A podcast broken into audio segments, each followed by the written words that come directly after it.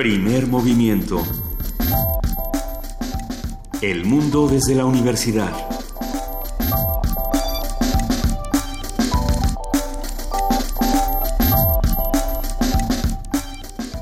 Buenos días, son las 7 de la mañana con 7 minutos de este lunes 13 de marzo.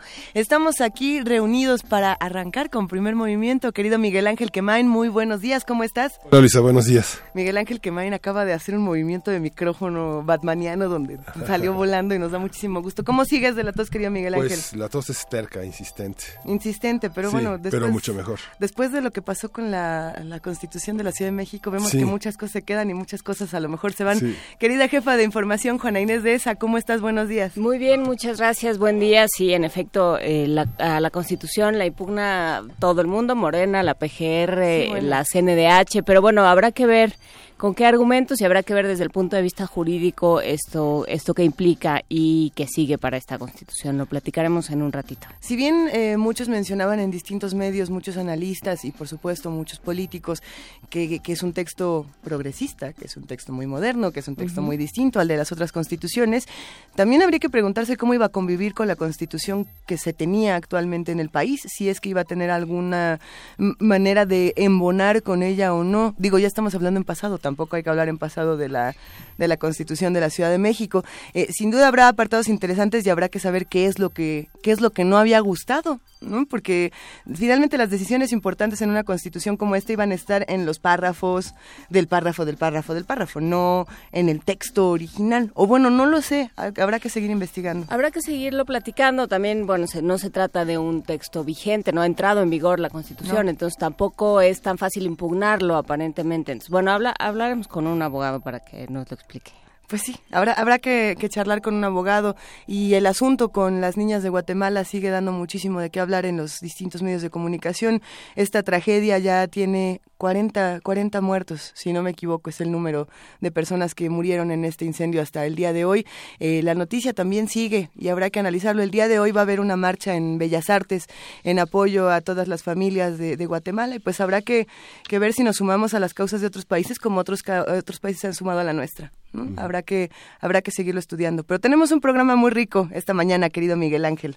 ¿De qué vamos, a hablar? Vamos a tener eh, dos especialistas, a la doctora Yasbet Ledesma y al doctor Mauricio Turati, que son oftalmólogos, que trabajan en los, los más importantes hospitales relacionados con la ceguera, el Conde Valenciana y el Hospital de la Ceguera, y bueno, van a estar con nosotros hablando de la semana de glaucoma que inició el domingo. También vamos a hablar de la Semana del Cerebro. El día de hoy vamos a hablar con la, de la Semana del Cerebro en el Instituto de Fisiología Celular, una conversación con la doctora Marcia Iriart, directora precisamente del Instituto de Fisiología Celular.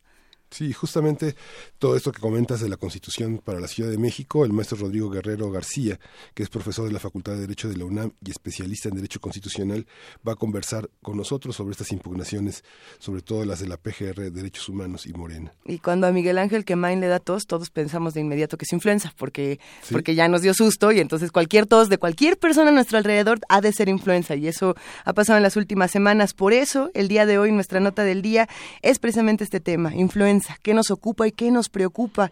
Un comentario del doctor Samuel Ponce de León, coordinador del Programa Universitario de Investigación en Salud. Sí, y, y hay muchos concursos de ciencia en la Academia Mexicana de Ciencias Tendremos una conversación con el físico Walter Galván, que coordina sistemas y proyectos tecnológicos de la academia. Hay muchísimas cosas, muchísimos concursos en distintas áreas de la física, la matemática. Va a estar bueno. Muy bueno. Va a estar bueno, así como va a estar buena la poesía necesaria el día de hoy, porque un radio escucha y ahorita les vamos a contar quién nos mandó un poema. De hecho, ya tenemos varios almacenados, querida Juana Inés. Sí, es un fragmento de Muerte sin fin que nos enviaron, así es que bueno, lo vamos a escuchar. El agua y el vaso y el agua y la gota y, y gorostiza, qué maravilla, nos vamos a, nos vamos a disfrutar muchísimo. También tenemos una mesa del día, Miguel Ángel. Sí, el corrupcionario. ¿Qué hacemos cuando la corrupción nos sale por la boca? Vamos a tener una conversación con Gustavo Rivera Loret de Mola, que es doctor en ciencia política, y la doctora Margarita Palacios, lingüista, especialista en análisis del discurso, y vamos a ver este proyecto que ya tiene un corrupcionario.com, un espacio muy amplio en la red que puede ir. y acaban de publicar justamente un, un volumen que reúne las entradas más interesantes de este corrupcionario y que divide la corrupción entre la corrupción de ellos, la de nosotros y la de todos. Ay. tiene una visión eh, desde el punto de vista de la ciencia política, una visión muy interesante de hasta qué punto la corrupción es una es un mal sistémico que, en el que participamos todos. ¿Quién publica el corrupcionario? Grijalvo bueno, ah, lo que Random House, el lo que solía ser, el pingüino rabioso, lo que sea, pero lo que cuando yo era chiquita se llamaba Grijalvo. Lo que lo que le venía haciendo Grijalvo y ahora quién sabe qué es. Vamos, vamos a seguir hablando del corrupcionario y de todas estas cosas de 7 a 10 de la mañana en el 860 de AM en www.radionam.unam.mx y en el 96.1 FM. Hagamos comunidad entre todos, llámenos, escríbanos, estamos en arroba P Movimiento, en Diagonal Primer Movimiento UNAM y en el teléfono 55 36 43 39. Si no me equivoco, en este momento tenemos una canción, pero no lo sé. Ustedes, ustedes me lo dirán mejor. Sí, sí tenemos sí, canción. Claro, música de Puerto Rico. Ricardo. Con la, curaduría de Ricardo Peláez, música de Puerto Rico, Roy Brown, ahora me despido. Ah, qué rico. Hola, muy buen día, queridos radioescuchas. Yo soy Ricardo Peláez. Vengo a proponerles la música de esta mañana. Empezamos eh, estas propuestas con Roy Brown, un cantautor puertorriqueño. Ojo, eh, no hay que confundirlo con su tocayo, un norteamericano de, Nueva Orleans, también músico, pero el de blues. No, eh, nosotros nos referimos a Roy Brown. Este boricua es, además de músico, y militante de la causa independentista de su país. Tiene más de 20 discos en su larga carrera musical y en México la compañía Discos Pueblo editó dos de ellos, dos de esos discos por allá a finales de la década de los 70. Aires Bucaneros, uno, y Una mujer, un hombre, el título del otro disco. Del disco Aires Bucaneros escucharemos esta musicalización al poema Ahora me despido de Juan Antonio Corretger, puertorriqueño él también, al igual, al igual que Roy Brown, uno de los grandes poetas nacionales de aquel país y además feroz independentista también, político, escritor, eh, periodista, fallecido en 1985. En esta interpretación escucharán también, acompañando a Roy Brown, la voz de Zoraida Santiago, que formaba parte del grupo de, musical de Roy Brown. Vamos a escuchar pues, ahora me despido de Roy Brown. Me lo la poesía le di con el codo, viviendo la modo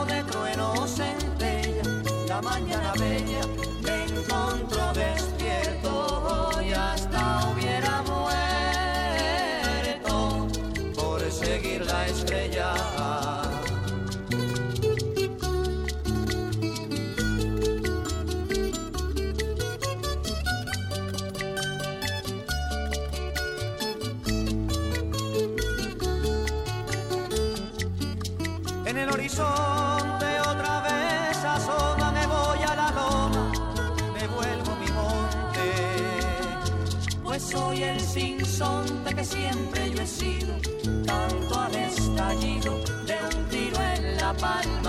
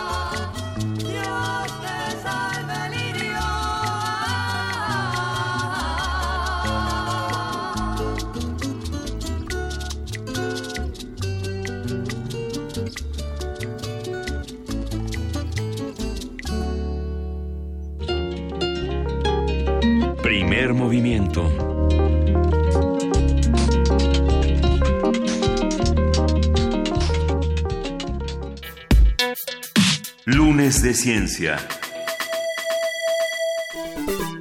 Visión borrosa, dolor de ojos y de cabeza, náuseas y vómito o pérdida repentina de la visión pueden ser síntomas de glaucoma. El glaucoma es una enfermedad del ojo que quita la visión de manera gradual debido a que el sistema de drenaje del ojo se tapa y el fluido intraocular no se puede drenar. Al acumularse, la presión en el interior del ojo aumenta lentamente, dañando el nervio óptico el cual es muy sensible y en consecuencia ocurre la pérdida de la visión. Aunque el glaucoma puede afectar a todas las personas, desde bebés hasta adultos mayores, tiene mayor riesgo en las personas mayores de 60 años. Los parientes de personas con glaucoma, las personas de ascendencia africana, los diabéticos, los usuarios frecuentes de esteroides, esto es importante decirlo, y las personas con presión intraocular elevada, llamadas hipertensos oculares. Conversaremos sobre este padecimiento que lo, qué lo provoca, cuáles son los síntomas y cómo se trata con la doctora Yasbeth Ledesma, oftalmóloga egresada de la Fundación de Oftalmología Conde de Valenciana de la Ciudad de México, especialista en glaucoma por la Fundación de Oftalmología Conde de Valenciana, donde es profesora adjunto al Departamento de Glaucoma. Bienvenida, Yasbeth. Buenos días, muchas gracias por la invitación. Un gusto que nos acompañes, pero no, no está sola, Yasbet. Viene con el doctor Mauricio Turati, oftalmólogo egresado de la Asociación para Evitar la Ceguera en México, APEC, especialista en glaucoma por la Asociación para Evitar la Ceguera en nuestro país. México ha escrito al servicio de glaucoma de la Asociación para Evitar la Ceguera en México desde 2007 y es un gustazo, Mauricio, que nos acompañes. Buenos días. Buenos días, igual, muchas gracias por la invitación y buenos días a toda la gente que nos escucha. Ya, ya dimos una breve introducción de, de más o menos qué es el glaucoma, que para muchos de nosotros pensar en un padecimiento como este eh, es una, suerte de caricatura donde los ojos se hinchan y no sabemos muy bien a bien qué está sucediendo. Eh, en, términos sencillos para todos los que nos están escuchando, ¿qué es el glaucoma y a quién le puede dar? Buenas Gracias. El glaucoma es una enfermedad que afecta el nervio óptico. Tenemos un nervio óptico por cada ojo y el nervio óptico es el que se encarga de transmitir la señal que capta la retina hacia el cerebro y una vez interpretada por el cerebro regresarla a la retina para que podamos ver. El glaucoma es una enfermedad donde al dañarse el nervio óptico es como si el cable que transmite de un foco a un enchufe estuviera dañado. Ajá. Y entonces, aunque el foco esté bien y el enchufe esté bien, no hay luz porque el cable no está funcionando correctamente. Eso sería como en unas maneras sencillas de explicarlo. ¿Y por qué el cable no está funcionando? Bueno, pueden haber muchas causas que hacen que, que el cable no esté funcionando. Podríamos decir que puede estar roto, que puede este, estar inflamado, que puede tener alguna enfermedad que lo afecta indirectamente, ¿no?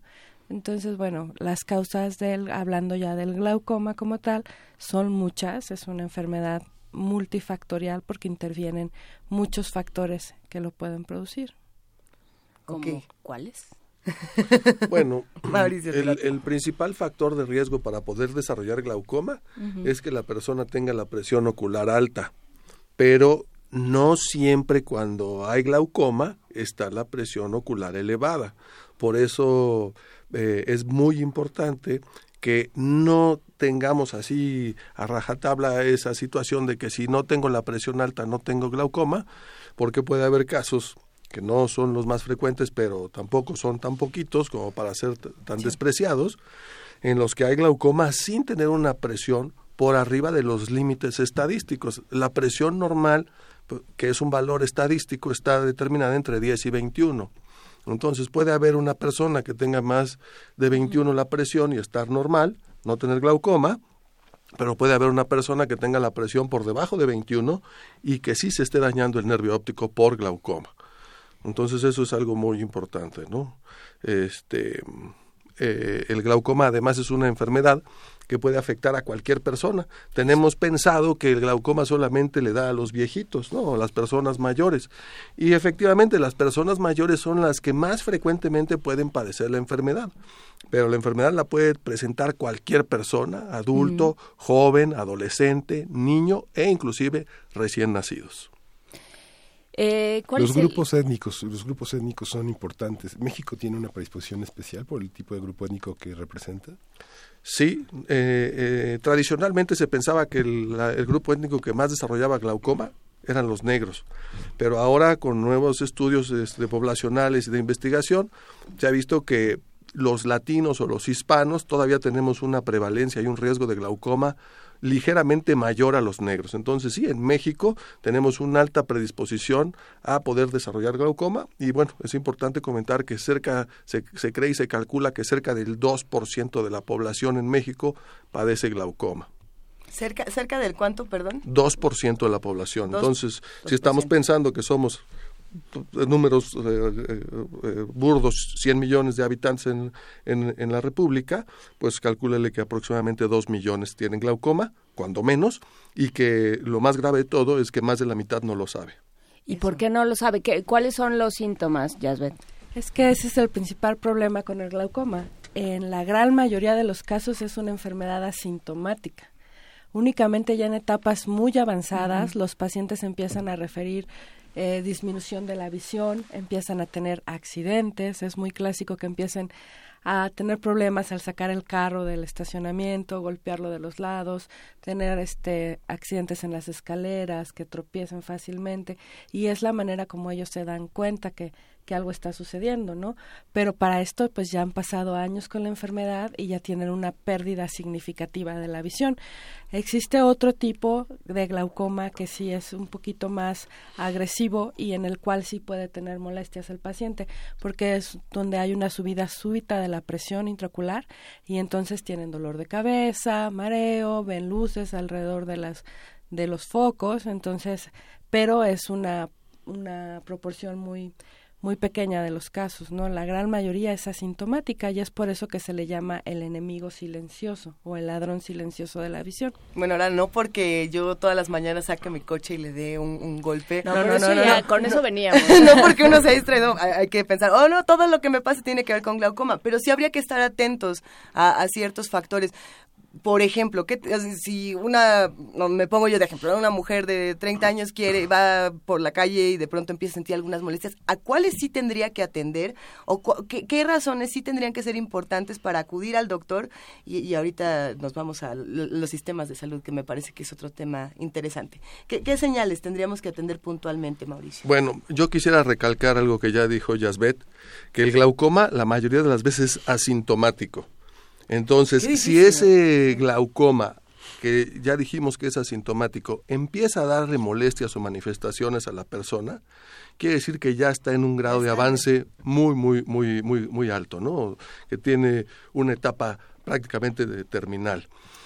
Eh, existen los otros glaucomas que no son eh, asintomáticos, que también ya dijo Jasbert, son un porcentaje muy pequeño. Esos glaucomas lo que van a dar es dolor, ocular importantísimo, asociado a dolor de cabeza, eh, baja de la visión y eh, generalmente el ojo se pone rojo. Entonces, si hay esas molestias, no hay ni que decirle a la persona que vaya al doctor. Eh, la persona va a querer ir al doctor porque no es tolerable el dolor que presenta en el ojo. Pero de todas las otras personas que tienen una posibilidad de tener un glaucoma asintomático, que son la mayoría, se recomienda que cuando menos una vez al año vayan al oftalmólogo a hacerse una revisión de los ojos, porque es la única persona que puede detectar que, hay, que algo está mal, que algo no está correcto. En esa revisión les van a medir eh, cuánto ven, les van a tomar la presión del ojo y van a examinar además de otras cosas que se tienen que ver en el ojo, pero algo súper importante es el aspecto del nervio óptico. Y haciendo un análisis de toda la exploración y de los antecedentes que pueda tener la persona, porque es también algo muy importante los antecedentes de los familiares, si alguien en la familia tuvo glaucoma, entonces se hace un análisis de todos esos factores y se determina si esa persona tiene alguna situación de riesgo que amerite ser tratada o si amerita hacerle más estudios o si se le dice, no, no te preocupes, estás bien, regresa en un año. Pensando en la, ¿cuál es la relación entre glaucoma y diabetes? Pensando que México es de los países que sufre más de, diabetes, ¿cuál es la relación? ¿Qué eh, pasa ahí? Es una relación muy importante. Eh, otro de los factores de riesgo para glaucoma son todas las enfermedades que tienen una alteración vascular. Entonces, la diabetes es una de ellas, la hipertensión arterial, así como también la hipotensión, pacientes con migraña, pero como bien lo dijiste, la gran mayoría de nuestros pacientes, el principal problema de salud ahorita en México es la diabetes, entonces esta relación con glaucoma es súper importante. Las personas con diabetes tienen un riesgo elevado de presentar un tipo de glaucoma que es muy agresivo, que es el glaucoma neovascular, que generalmente es una urgencia y, la gran mayoría de las veces el tratamiento es quirúrgico. Entonces, si los pacientes diabéticos con más razón deben de, tener revisiones mínimo, como comentó el doctor Mauricio, anuales, pero dependiendo del grado de su diabetes este, deben de a veces estarse revisando hasta cada tres meses para evitar que tengan complicaciones, ¿no? Y que reciban el tratamiento que requieren. La, la revisión permanente es, la, la, medida que se tiene que tomar a partir de la edad escolar, a partir de los seis años. Los niños deben de revisarse cada cuatro años, ¿es correcto? ¿Cada cuánto tiempo debe revisarse una persona adulta? Una persona, así como vamos al dentista cada seis meses o cada doce meses. Esperemos que este, así lo hagan los que sí, También tenemos que ir a revisión con el oftalmólogo una vez al año. Pero, este, ¿cuándo es que para el glaucoma se tiene uno que, hacer esa revisión anual? Para el glaucoma, esa revisión anual comienza a partir de los 40 años, mm. ¿sí? cuando empezamos a detectar mayor riesgo de glaucoma. Ahora, si la persona en cuestión tiene algún familiar con glaucoma, se sugiere que para ver si hay glaucoma o no hay glaucoma, esa revisión anual empiece a partir de los 35 años de edad y no a los 40 de una persona que no tiene familiares con glaucoma. Y en el caso de, o sea, ya, ya que están por aquí, vamos, vamos desviándonos a la salud ocular eh, de todos tipos. ¿Cada cuánto debe uno hacerse revisiones? ¿Cada seis meses? ¿Cada año? Yo diría que cada año. ¿Para qué temas? O sea, además de, de glaucoma, ¿qué otras cosas? Uy, bueno, eh, ¿qué otras cosas se checan? Bueno, que, que la visión esté bien, que no haya necesidad de usar lentes, que no tengamos molestias, que no tengamos ojo seco o algunas otras enfermedades que pudieran también aparecer por ahí, que van a depender del grupo etario, ¿no? Por ejemplo, en las personas mayores lo que buscamos que pudiera ser también frecuentemente encontrar y que son eh, situaciones que pueden poner en riesgo la visión son retinopatía diabética, porque tenemos muchos diabéticos, tenemos también este, en, en las personas mayores de generación macular relacionada a la edad, que son causas importantes de ceguera y también una causa muy importante de ceguera, pero que afortunadamente es reversible porque se elimina con una cirugía, es la presencia de catarata, ¿no? Entre otras muchas cosas que debemos de, revisarle. ¿Y, las investigaciones qué dicen? ¿Qué, se ha encontrado nuevo eh, relacionándose con el glaucoma? ¿O hay, algo que nos eh, algún, alguna información que no tengamos a lo mejor ni idea los que estamos del otro lado y que se esté ya manejando en, sistemas de salud, en, en diferentes espacios, ya ves? Pues podemos decir que no hay nada nuevo bajo el sol. Este, se, se trabaja intensivamente en este tipo de, de proyectos, cada vez se buscan más opciones de tratamiento, más opciones quirúrgicas y está en constante desarrollo. Pero bueno, más, más para atender el, problema que para prevenirlo, por así decirlo, ¿no? Una, una cosa así. Bueno, se trabaja mucho para atenderlo y para resolverlo y también para prevenirlo. De hecho, este, como eh, ustedes saben, uno de los motivos por los que estamos aquí es porque estamos iniciando la Semana Mundial del Glaucoma, que es este se realiza cada año en el mes de marzo. en esta ocasión va a ser del 12 al 18 de marzo y es una campaña mundial para alertar a la población sobre este problema, para animarlos a que acudan a revisarse, sobre todo si tienen alguno de los factores de riesgo que ya mencionamos. Y bueno, ese es su propósito, que que nos hagamos más conscientes de que este enfermedad existe, que no presenta síntomas, que los pacientes no van a tener ningún problema hasta estar en etapas avanzadas y lo único que podemos hacer para mejorar estas condiciones es prevenirlo asistiendo una vez al año, como, como ya mencionamos, a revisión por su oftalmólogo y que solamente un oftalmólogo le puede hacer el diagnóstico, ¿no? Entonces, esto es muy importante de, de recalcar, que se tiene que ir a revisar por un médico especialista y que este médico especialista le tome la presión y le haga la valoración de, de, integral de su ojo, ¿no? Tanto de la parte anterior como de la parte posterior y que se haga mucho énfasis en el nervio. Entonces, bueno, eso es ahorita lo que les venimos a, a proponer que por favor acudan a revisarse, que estamos en la Semana Mundial del Glaucoma y que bueno, si tienen cualquier duda, pues estamos aquí para resolvérselas. y, es, y, es, importante señalar que este, de manera permanente hay información a través de Facebook en la página Glaucoma México, coma, para verte mejor, y se ha estado enviando información sobre la enfermedad y orientación a la población a través de la página www.colegiomexicanodeglaucoma.com, todo junto en bajas, y el correo electrónico cmg 2017 arroba hotmail, que es donde van a tener información. Estamos conversando con, con, la doctora Yasbet Ledesma, de Conde de la Valenciana, y el doctor Mauricio Turati, del Hospital de la Ceguera, ambos especialistas, profesores, investigadores, y pues de algún modo los voceros de toda esta preocupación que tenemos. Tenía una pregunta para ustedes. En, desde diciembre, diciembre, noviembre, es un mes que, eh, que hay muchos malestares estacionales como la conjuntivitis y mucha gente se le complica con enfermedades que infecciones en los ojos y la aplicación de gotas con esteroides eh, genera un aumento de la presión ocular. Mucha gente las usa de una manera indiscriminada a veces de una manera muy extensiva con tal vez médicos que no son especialistas pero que están acostumbrados a poner eh, a poner a curar de una manera muy rápida para conservar al paciente o, para mostrar eficacia. me imagino que eso sucede mucho en el ámbito médico privado. Así es, uno de los glaucomas con el que frecuentemente nos eh, enfrentamos es el glaucoma relacionado al uso de esteroides. Y eso que tú dices es muy común. El paciente tiene alguna molestia en los ojos y acude con algún médico que no es oftalmólogo o inclusive va a la farmacia y pide alguna gota y entonces es muy frecuente que médicos no oftalmólogos o que la persona que atiende en la farmacia eh, le entregue al paciente gotas con cortisona o con esteroides, eh, la persona se las empieza a poner, la cortisona o el esteroide es un medicamento pues que tiene una capacidad antiinflamatoria muy importante, entonces eh, al paciente le puede de entrada sentirse muy bien con la gota, pero estamos ahí, si no cuidamos eh, los efectos secundarios del, esteroide, que es la elevación de la presión intraocular y después el desarrollo de glaucoma secundario esteroides, podemos generarle al paciente un problema mucho mayor que el que originalmente tenía si no cuidamos este aspecto. Y este, perdón que me regrese tantito, mencionaste ahí la página de Facebook para verte mejor no es para verte mejor, es para verte siempre. Para verte siempre. Para verte siempre, sí. Para verte siempre. ¿podemos repetir, por favor, todas las, redes sociales para estar en contacto con, ustedes? Este, Glaucoma la página, México. La página de Facebook es Glaucoma México para verte siempre y la página de internet es Colegio de Glaucoma Colegio Mexicano de Colegio Mexicano de Glaucoma punto com, punto mx. Punto com. Punto com. Sí.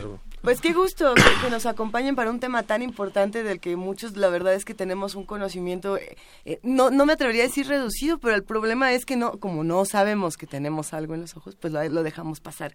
Eh, habrá que estar al pendiente no solamente esta semana, sino siempre, pero aprovechemos que está esta semana tan importante y les agradecemos profundamente que se hayan dado un espacio para venir con nosotros a contarnos todos estos asuntos del glaucoma. Doctora Yasbet Ledesma, muchísimas gracias por acompañarnos. No, muchas gracias por la invitación, por permitirnos usar su espacio para difundir esta campaña y bueno, esperamos poder volver a estar con ustedes pronto. Doctor Mauricio Turati, vuelvan pronto, muchísimas gracias. Como no, si hay tantito tiempo, quisiera yo comentar que aunque no hay eh, grandes avances últimos o recientes en cuanto a qué se puede hacer para el glaucoma, sí es importante que la gente sepa que existe tratamiento con gotas, que existen algunos láseres que pueden mejorar el pronóstico del glaucoma y, ayudar en el tratamiento, y para casos avanzados existe también la opción de cirugía, porque es una, un mito que hay o una creencia muy grande entre la gente, entre la población, que piensan que si ya les dio glaucoma ya no hay nada que hacer y que se van a quedar ciegos. No, hay opciones de tratamiento, primero con gotas, se pueden utilizar ciertos láseres para ayudarnos en el tratamiento y el control de la enfermedad y también existen diferentes técnicas quirúrgicas que se han ido modificando con el paso de un tiempo y que en general dan buenos resultados para el control de la enfermedad. Pues eh, con esto nos vamos a quedar y estaremos muy al pendiente. Y que no hay que espantarse, finalmente está el Hospital Conde de la Valenciana, el Hospital de la Ceguera, el Hospital de la Luz, que son alternativas también a la medicina pública, que tiene dificultades con, el, con, el, con la carga de trabajo y que las citas a veces son muy largas y aprovechar esta semana que en todo el país va a tener lugar a través de, del Colegio Mexicano de, la, de, Oftalmología y de Glaucoma y que es informarse este es muy accesible económicamente y bueno tienen los mejores profesionales en estos en estos ámbitos. Pues con esto nos vamos a quedar y comentando que bueno, la universidad, la UNAM también tiene alternativas que se suman a estos esfuerzos y también tiene información, así que Yasbet Mauricio los invitamos a que se queden un momento más con nosotros para escuchar una nota. Eh, sigan haciendo comunidad con nosotros. El 12 de marzo se conmemoró el Día Mundial del Glaucoma.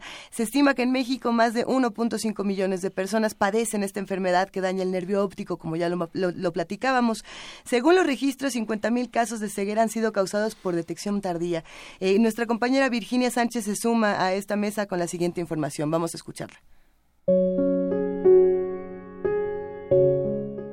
El 12 de marzo es la fecha que se instauró como el Día Mundial del Glaucoma, donde se informa y promueve la importancia de atender esta enfermedad que daña el nervio óptico y es la principal causa de ceguera en el mundo. En nuestro país, se calcula que más de 1.5 millones de personas la padecen y se han registrado alrededor de 50.000 casos de ceguera causada por la detección tardía. El doctor Fernández Rodríguez Denen, de la Facultad de Medicina de la UNAM, nos comparte algunos detalles de esta enfermedad. Lamentablemente el glaucoma es una enfermedad muy prevalente en el mundo. Aproximadamente el 4% de la población padece glaucoma en el mundo y es la principal causa de ceguera irreversible a nivel mundial. Esto es una enfermedad que se presenta predominantemente en personas de la tercera edad, es uno de los principales factores de riesgo, aunque existen varios tipos de glaucoma y se pueden presentar desde glaucomas congénitos, donde se presenta de niños, hasta el glaucoma neovascular en diabéticos. También existen diversos tipos de glaucomas, por ejemplo, por cuestiones inflamatorias dentro del ojo. Aquí lo que pasa es que existe un incremento de la presión intraocular, que es uno de los principales factores de riesgo, lo cual va a lastimar el nervio óptico y a lo largo del tiempo puede generar la ceguera. Según el grado de desarrollo del glaucoma, es el procedimiento que se aplica. Rodríguez Denen habla al respecto. Normalmente cuando nos llega un paciente que nosotros sospechamos de glaucoma, lo que nosotros tenemos que hacer es, uno, hacer estudios para determinar qué tipo de glaucoma tiene, cuál es la severidad y cuál es el daño presente. Esto lo podemos hacer a través de diversos estudios como es el campo visual, la tomografía retiniana de Heidelberg y hasta también podemos hacer una paquimetría ultrasónica para determinar la presión real. Ahora, ya que nosotros determinamos que sí existe el padecimiento del glaucoma, que está caracterizado por daño del nervio óptico, a diferencia de la hipertensión ocular. Lo que hacemos es que tenemos que bajar la presión intraocular y esto lo podemos hacer por diversos métodos. Y existen varios medicamentos que podemos utilizar. Ya si no podemos disminuir la presión intraocular con medicamentos o vemos que existe una progresión todavía del daño, ya podemos considerar otros métodos como son los quirúrgicos. El glaucoma no presenta síntomas, por lo que el especialista recomienda que a partir de los 40 años se acuda anualmente con el médico oftalmólogo para una detección oportuna que permita un pronóstico favorable. Para Radio UNAM, Virginia Sánchez.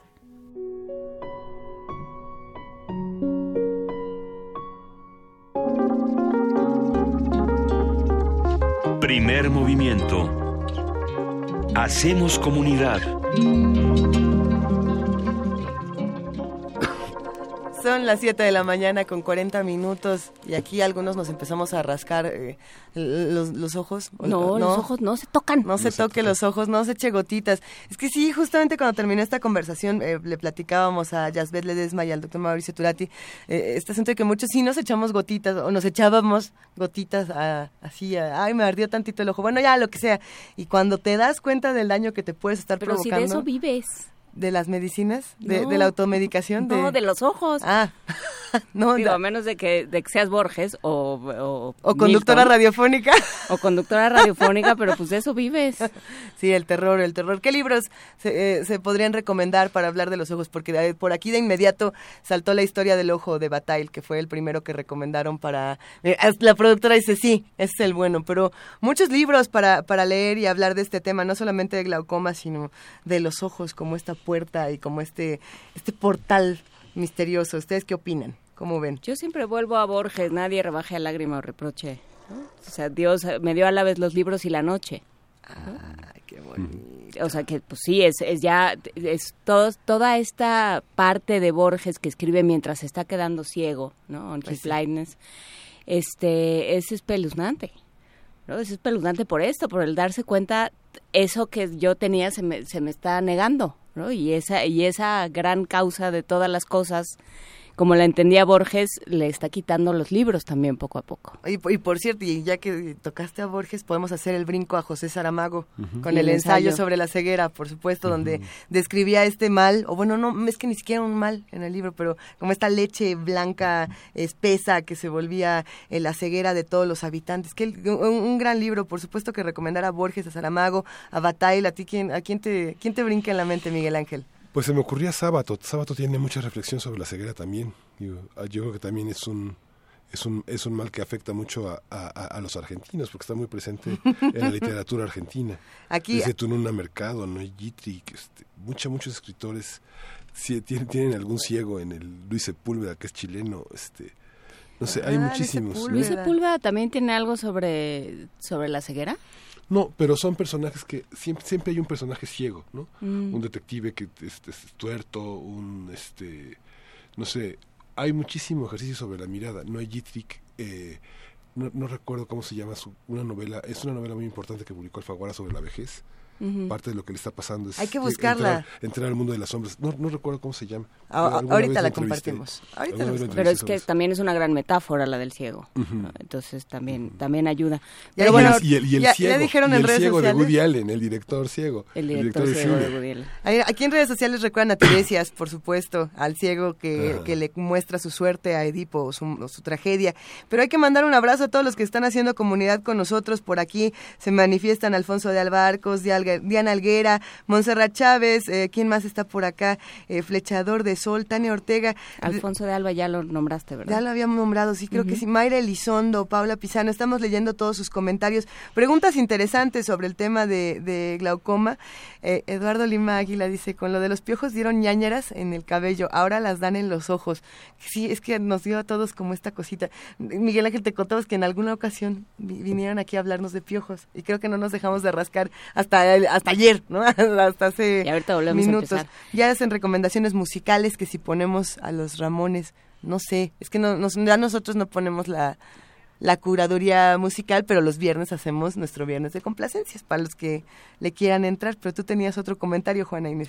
No, yo nada más iba a decir que están en redes todos los... Eh, los datos de los hospitales y las fundaciones de las cuales hablamos, el Conde de la Valenciana, el Hospital de la Ceguera, eh, el Hospital de la Luz, todos ellos están ahí para que para dar información y para dar servicios con respecto a la salud ocular, así es que pueden darse una vuelta por sus espacios digitales o por sus espacios físicos. Ahí está toda la información.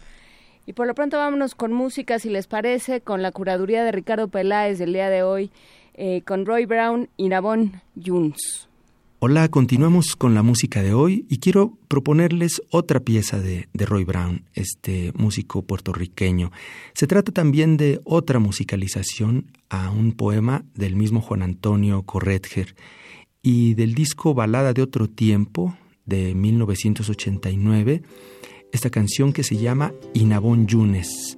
Es un poema que Juan Antonio Corretger le dedica al río Inabón que corre eh, por el centro del país, en la municipalidad de Ponce, en Puerto Rico. A ver qué les parece, a mí me parece, considero que es una visión muy linda de cómo puede alguien convertirse en río.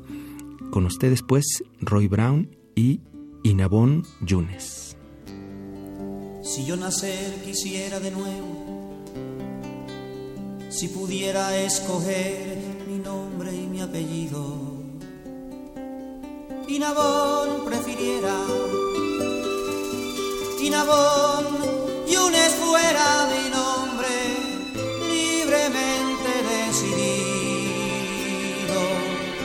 Estar claro por propia condición ser transparente pasar sencillamente cerca al amor de la paisana gente, discurrir sin reparo, correr, saltar sobre la roca o reposar sobre la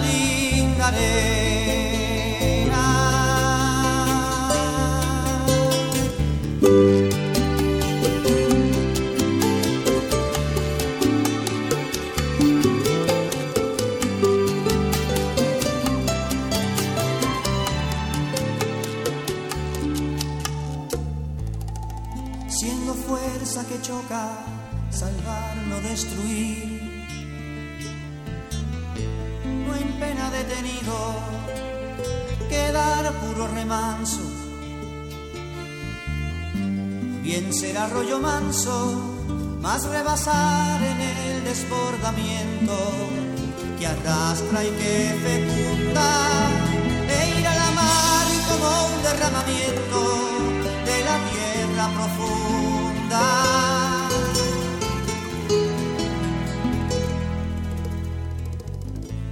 Si fuese amor, mi transparencia, mi sencillez, mi pena, mi reposo, no fueran jubiloso beso de sol en sombras de mi mente,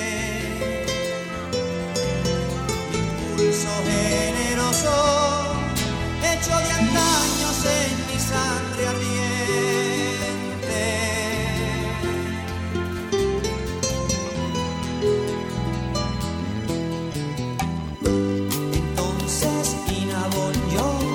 de mí mismo. Desde la nube al mar uno sería, uno lloviendo sobre la montaña, uno manándole en la entraña,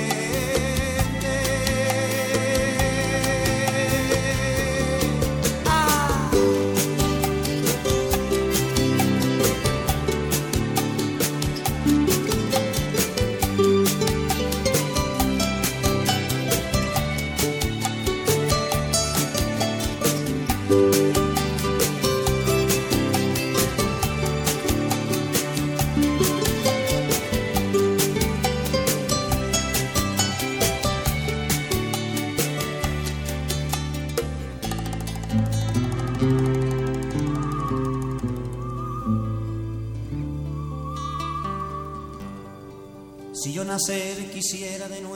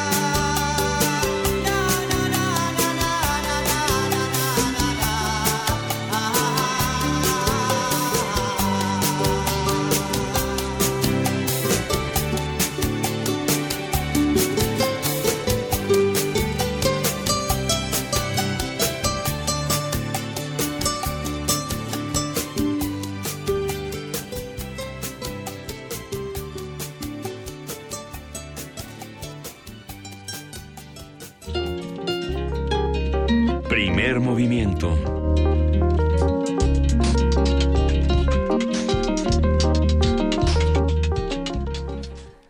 Siete de la mañana con 50 minutos. Seguimos aquí en primer movimiento discutiendo un poco de los ojos fuera del aire. Presidente Juana Inés de esa nos estaba contando eh, del ojo como símbolo más que el ojo como eh, sujeto de, investigación y de enfermedad. ¿Cómo, ¿Cómo se vive el ojo como símbolo, Juana Inés? Bueno, yo, o sea, por lo que pasa es que ya nos seguimos de frente hablando del tema y yo pensaba, bueno, pues a fin de cuentas el ojo termina siendo un símbolo y pensaba en la naranja mecánica y pensaba en, en, el perro andaluz que a todos, sí, para quien no haya visto El perro andaluz hay una muy bonita y tranquilizadora escena donde hay una hay un globo ocular al cual le pasa una cuchilla por por en medio. Yo estoy segura que nadie ha visto esa escena del todo, o sea, no no creo que ah. creo que todo el mundo cierra los ojos haciendo en ese momento, no hay Pero si uno piensa en Maximiliano, si uno piensa en tú hablabas de Tiresias, el mismo Edipo también. Termina ciego, sí. ¿no? Eh, no, bueno, termina ciego, pero además termina ciego como, como castigo, o sea, lo, lo que implica de pronto sacarse los ojos, este, dejar de ver, eh, terminar, digamos, como con esa relación con el mundo que nos da la visión.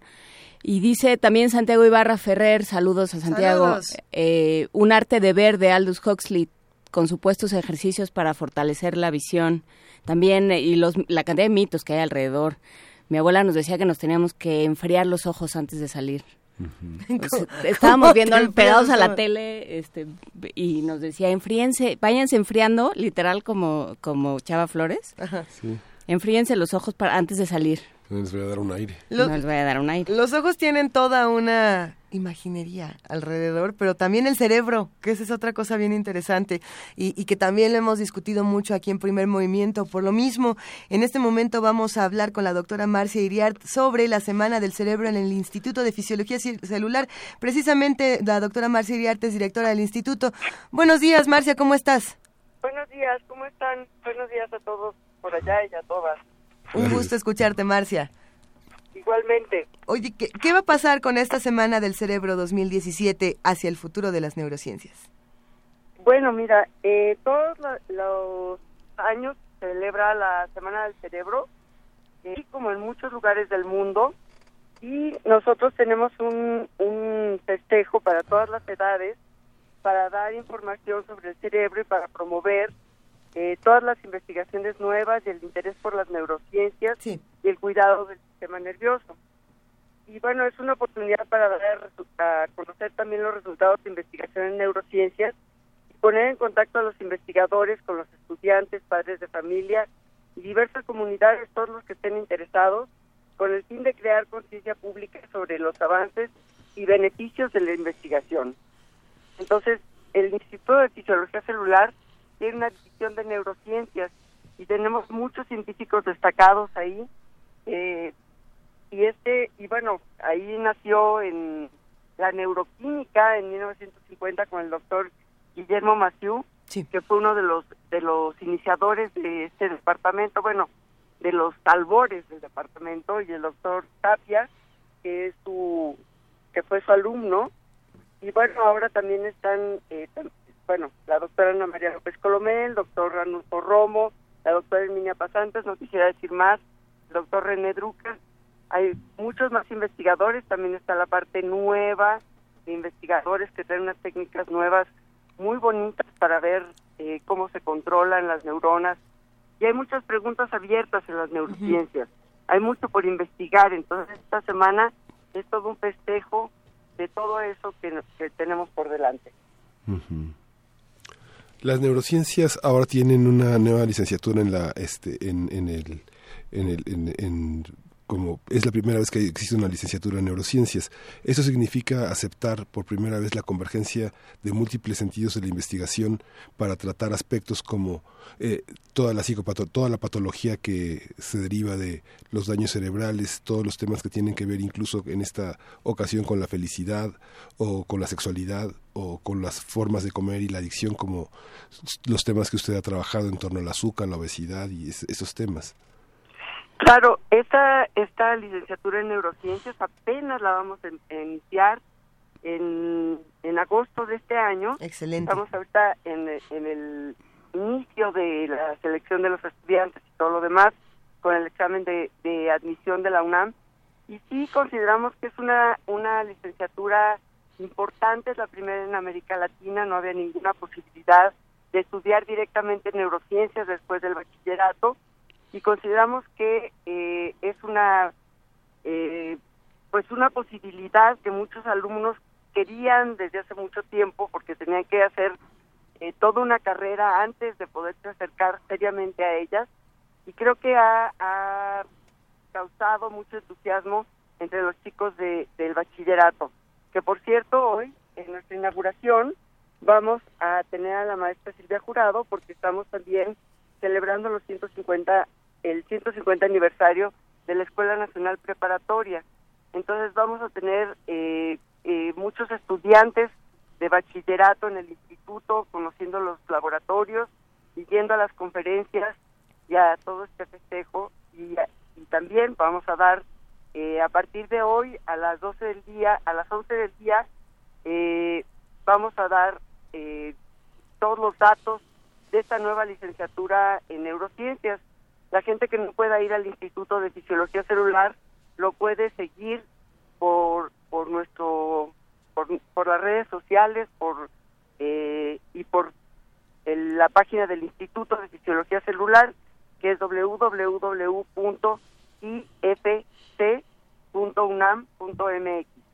hay muchísimo que celebrar desde el Instituto de Fisiología Celular y, nos emociona muchísimo, Marcia.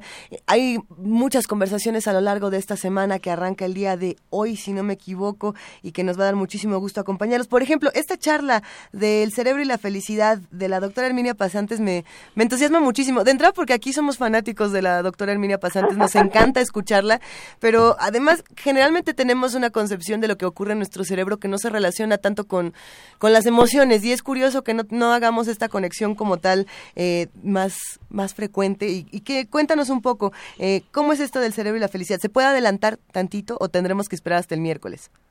Bueno, no sé qué vaya a decir la doctora, eso sí que no me puedo responsabilizar. Pero bueno, eh, sí esta charla que da la doctora siempre causa eh, pues mucha curiosidad y es excelente expositora, entonces yo creo que va a tener mucho éxito y supongo que también hablará de la parte hormonal, que yo conozco un poquito mejor.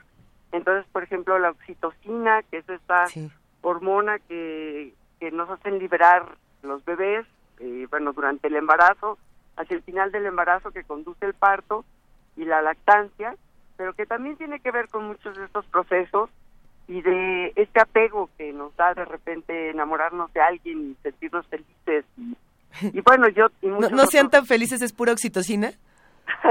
bueno, no, es mucho más complejo. En el cerebro todo es complejo.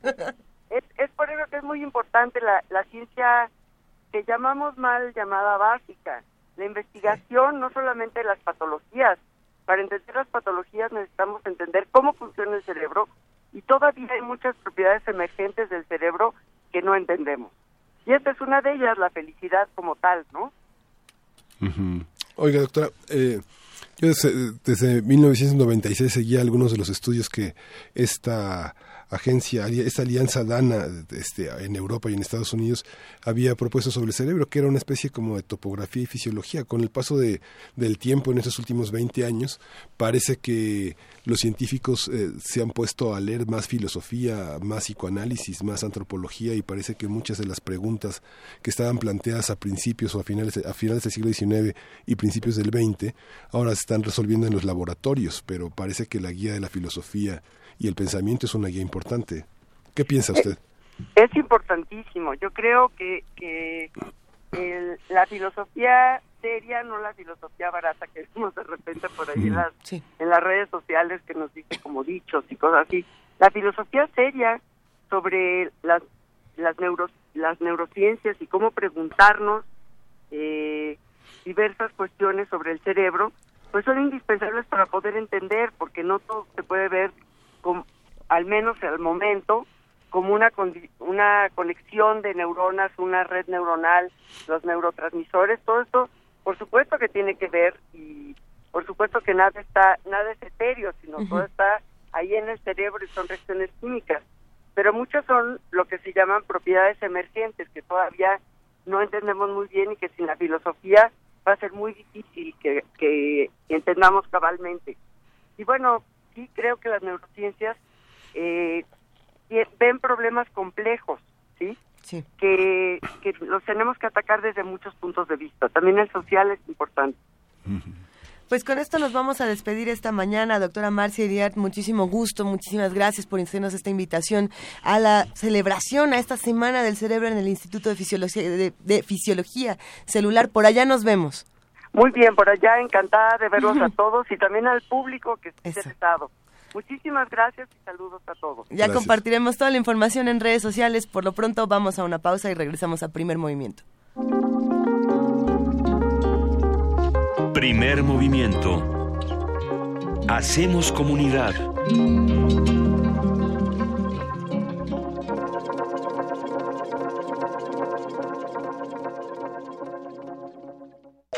Corte informativo. La UNAM con tesis sobre los nahuales en las narraciones tradicionales, Alejandra Sánchez obtuvo su título de licenciada en Lengua y Literatura Hispánicas por la UNAM Convención Honorífica. Con lo que me quedo son con las historias que mis abuelos me platicaban. Fue Alejandra Silva, mi abuela paterna, la que de niña, no sé si llamarlo, me delegó esa responsabilidad tan grande, pero recuerdo bien que tenía yo unos 8 o 9 años cuando me dijo, yo te cuento esto, porque tú, cuando seas más grande, lo vas a contar a más personas para que sepan y conozcan sobre sobre su cultura y su comunidad. Somos nahuas, orgullosamente. Mauricio Rodríguez, académico de la Facultad de Medicina de la UNAM, advirtió que continúa la temporada de influenza, por lo que se espera que aumente el índice de casos. Hay una percepción clínica y social de que sí hay un aumento en el número de casos. Sí, en efecto, estamos viendo más casos en los hospitales ahorita. Todavía no lo vemos reflejado en los números de los informes oficiales, y que sí lo estamos viendo en que hay una mayor actividad de influenza porque tenemos un amigo que ya le dio, porque a nosotros ya nos dio, porque el hijo ya le dio, porque a la mamá ya le dio, ¿no? Todavía estamos en la temporada de influenza, no hay que perder de vista eso. Todavía es de esperarse que haya casos de influenza. Nacional. Este fin de semana se registró una jornada violenta en Sinaloa que dejó un saldo de 14 muertos. Entre las víctimas se encuentra una mujer con 8 meses de embarazo. Andrés Manuel López Obrador, presidente de Morena, pidió a la ciudadanía firmar la carta de denuncia contra la campaña de odio de Donald Trump. El miércoles vamos a presentar la denuncia en la Comisión Interamericana de Derechos Humanos por eh, la campaña de odio en contra de nuestros paisanos y en contra de los migrantes en Estados Unidos. Hay que llenar un formato que aparece en mi Face, en mi Twitter. Ahí vienen las indicaciones. Si estamos de acuerdo en presentar esta denuncia, en suscribir esta denuncia, les pido de favor que nos ayuden. Luis Raúl González Pérez, presidente de la Comisión Nacional de los Derechos Humanos, calificó de injusta la decisión de separar a los hijos de sus padres migrantes que intenten entrar a Estados Unidos sin documentos. La Auditoría Superior de la Federación advirtió que con el programa Prospera no se observa un decremento de la pobreza. Señaló que la sola ampliación de las capacidades básicas en las familias en pobreza no es suficiente para reducir su condición. Este lunes se presentará el nuevo modelo educativo que, entre otras cosas, prevé que niños de educación básica podrán decidir junto a sus padres contenidos autónomos de dos horas a la semana. Economía y finanzas. Juan Pablo Castañón, presidente del Consejo Coordinador Empresarial, dijo que ante la inminente renegociación del Tratado de Libre Comercio, México debe ver hacia otros mercados y diversificar sus exportaciones. Con modernización y organización de pequeños productores, además de fortalecer los mercados internos con el abasto, pues tener aspiraciones de mayor productos, de mayor número de productos en los mercados de exportación. Internacional. El presidente de Turquía, Recep Erdogan, advirtió que Holanda pagará por haber arrestado a ministros de su gobierno. Esto luego de que la policía de Rotterdam impidió a la ministra turca de Familia y Asuntos Sociales, Fatma Betul, acceder al consulado turco de la ciudad y expulsarla a Alemania. Me gusta estar al lado del camino, fumando el humo mientras todo pasa. Un día como hoy. Abrir los ojos y estar vivo tener que vermelas con la resaca. En 1963 nació Fito Páez, cantautor, compositor y músico argentino, integrante de la llamada Trova Rosarina. Ha incursionado como cineasta, guionista y novelista. El amor después del amor y Circo Beat son algunos de sus álbumes más reconocidos.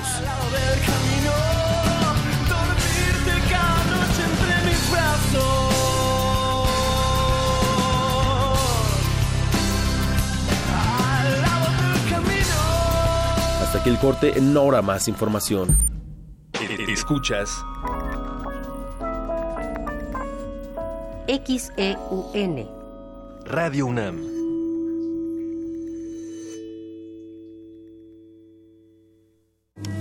Náhuatl, Mixteco, Maya, Celtal, Tzotzil, Zapoteco, Otomí. Las lenguas originarias de México reunidas en un espacio de interculturalidad. Calme Cali. Calme Cali. Acompáñanos a conocer las diferentes culturas indígenas de nuestro país en voz de sus hablantes. Todos los jueves a las 10 de la mañana. Retransmisión domingo 15.30 horas. Por el 96.1 de FM. Radio UNAM.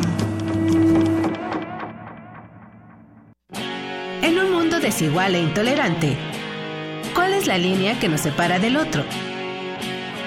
Sin margen. Borramos fronteras. Acompaña a Luisa Iglesias y conoce los ecos de la diversidad social. Todos los jueves a las 12 del día por el 96.1 de FM. Radio UNAM.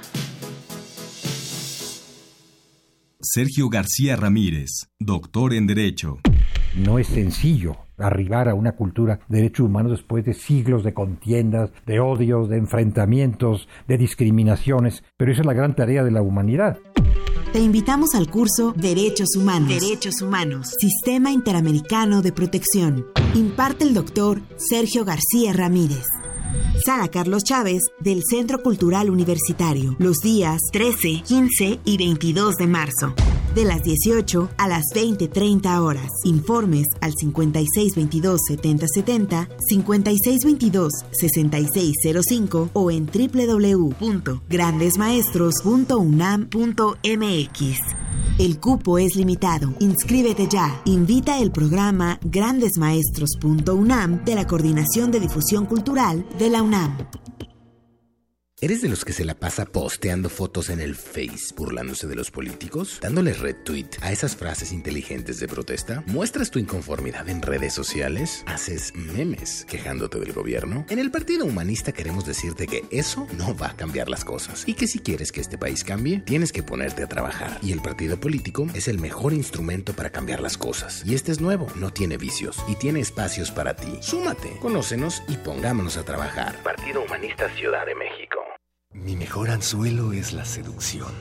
Elijo a mis víctimas, me gano su confianza, las llevo a mi apartamento y, finalmente, al interior de mis entrañas. Radio UNAM te invita a ver La confesión del caníbal. Escrita e interpretada por Sergio Rue, bajo la dirección de Eduardo Ruiz Aviñón. Todos los lunes de marzo a las 8 de la noche en la sala Julián Carrillo de Radio UNAM. La entrada es libre. Radio UNAM. Continúa abierta la magna exposición Francisco de Goya, único y eterno, en el Museo Nacional de San Carlos. La muestra está conformada por más de 125 piezas, entre óleos y grabados tanto de Francisco de Goya como de autores contemporáneos y otros relacionados con su obra, nacionales e internacionales. Francisco de Goya, único y eterno, Museo Nacional de San Carlos, Avenida Puente de Alvarado número 50, Colonia Tabacalera, Ciudad de México. El conflicto es inevitable, el cambio una necesidad humana. Son los fundamentos de la reinvención. En Radio UNAM queremos ofrecer nuevos mundos para oídos cada vez más abiertos. Tus oídos merecen oír de todo. Resistencia modulada. La respuesta a la demanda auditiva de nuestra ciudad. Lunes a viernes, 21 horas. Por el 96.1 de FM. Radio UNAM. Como los pulpos, los escritores son más sabrosos en su tinta una producción del Instituto de Energías Renovables de la UNAM. Lunes y miércoles al mediodía por el 96.1 FM. Radio UNAM. Sumérgete en la música del planeta. Encuentra las perlas acústicas en el Mapamundi. Salpicadas desde Radio Nacional de España, Mundofonías. Una producción de Juan Antonio Vázquez y Araceli Zigane, creada para divulgar los ritmos del mundo. Sábados 6 de la tarde, por el 96.1 de FM. Radio UNAM. Las mayores producciones operísticas en el recinto cultural más importante de Nueva York desde la comodidad de tu universidad. En vivo, desde el Met de Nueva York, temporada 2016-2017, en el Teatro Juan Ruiz de Alarcón del Centro Cultural Universitario. Consulta la cartelera en www.cultura.unam.mx, diagonal arte en pantalla. Una experiencia musical importada en el acto. Radio UNAM y Cultura UNAM invitan. Búscanos en redes sociales, en Facebook como Primer Movimiento UNAM y en Twitter como P Movimiento o escríbenos un correo a primermovimientounam@gmail.com. Hagamos comunidad. Y sí, esta es la segunda hora de primer movimiento. Estamos leyendo aquí sus comentarios. Un abrazo para todos. Y es que, a ver, mira nada más esto, Miguel Ángel. Elizabeth Reyes, a quien le mandamos un abrazo, dice: Gracias por la música de Roy Brown, siempre tan esperanzadora y alimentadora del espíritu. Y por otro lado, nos escribe Andrea González, a quien también le mandamos un abrazote, y nos dice: Amigos, adoro su programa, pero el día de hoy la música como que nomás no me termina de agradar. Eh, ¿Qué quieren escuchar? ¿Qué quieren discutir? Estamos en arroba P Movimiento, en diagonal primer movimiento UNAM y en el teléfono 55 36 43 39. Andrea González, sabemos que quieres escuchar a Collective Soul, el lo pusimos, pero en nuestras casas y, y, pensamos muchísimo en ti. Vamos a seguir tratando de poner toda, todas las músicas, todos los sonidos aquí en esta estación. Eh, les recordamos que tenemos una barra muy deliciosa en www.radiounam.unam.mx, pero por lo pronto nos vamos a información de la Universidad Miguel Ángel. Tenemos una nota interesante sobre este este gen. A ver, vamos a ver de qué se trata. Sí, nuestra información genética contiene dos tipos de genes que participan en el desarrollo del cáncer. Unos promueven la generación de tumores y otros bloquean su desarrollo. Nuestra compañera Cristina Godínez tiene los detalles. Hace poco se informó que en España dos niñas nacieron sin el gen de cáncer de mama hereditario. El doctor Marco Antonio Velasco de la Facultad de Medicina de la UNAM explica que en nuestra información genética tenemos dos tipos de genes que participan en el desarrollo del cáncer, unos que promueven la generación de tumores y otros que bloquean su desarrollo. Los genes BRCA1 y BRCA2 al mutar pueden perder su función normal y favorecer el desarrollo de tumores. Estos son los que están asociados con el cáncer de mama o de ovario. Escuchemos al doctor Velasco. Cuando una persona tiene ya identificado que es portador de las mutaciones que dan riesgo para cáncer de mama, obviamente le preocupa que su descendencia pueda tener estas mismas mutaciones. Entonces, se pueden hacer diagnósticos previos a la implantación cuando estamos hablando de fertilizaciones in vitro. Se hacen fecundaciones fuera del organismo. Como consecuencia de estas fecundaciones se obtienen varios embriones. A esos embriones se les puede tomar una pequeña muestra y dentro de esa muestra va DNA al cual se le puede preguntar si tienen las mutaciones o no tienen las mutaciones. Y la selección es de embriones, es decir, se, se seleccionan aquellos que no tienen la mutación y por lo tanto esos son los que tendrían baja probabilidad de desarrollar cáncer de mama hereditario y esos son los que se implantan a la madre. El especialista señala que en la actualidad este procedimiento se puede hacer con una cantidad mínima de embriones este tipo de diagnóstico solo sirve para algunos tipos de enfermedades. Entonces, el cáncer no es una de estas enfermedades que se pueda diagnosticar desde el momento de la fecundación. Lo que estamos diagnosticando es el riesgo que tendría el sujeto de desarrollar cáncer y por lo tanto no podemos llegar a una conclusión. Las personas que toman la decisión de hacer implantaciones de embriones que no acarrean mutaciones o las personas que toman la decisión de removerse el tejido mamario porque son portadoras de mutaciones, por supuesto que es su derecho y disminuye la probabilidad de que puedan desarrollar el tumor, pero no los exime por completo. El cáncer es multifactorial, por lo que no es suficiente conocer la mutación de un gen para saber si se estará libre de tumores a lo largo de la vida, advirtió el doctor Velasco. Para Radio UNAM, Cristina Godínez. Primer movimiento.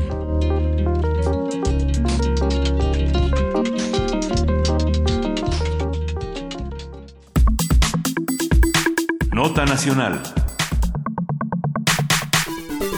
La semana pasada, la Procuraduría General de la República, la PGR, presentó a la Suprema Corte de Justicia de la Nación una acción de inconstitucionalidad para invalidar 39 conceptos de la nueva Constitución de la Ciudad de México en materia de derechos humanos, justicia y revocación de mandato. Esto es importante.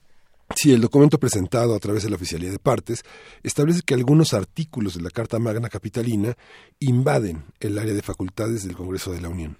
Entre los temas que se impugnan se encuentra la integración de la Asamblea Legislativa y las facultades que tendría el Congreso de la Ciudad de México para establecer leyes en el terreno de la Procuración de la Justicia, así como la creación de un sistema de sanciones para funcionarios que cometan actos ilegales.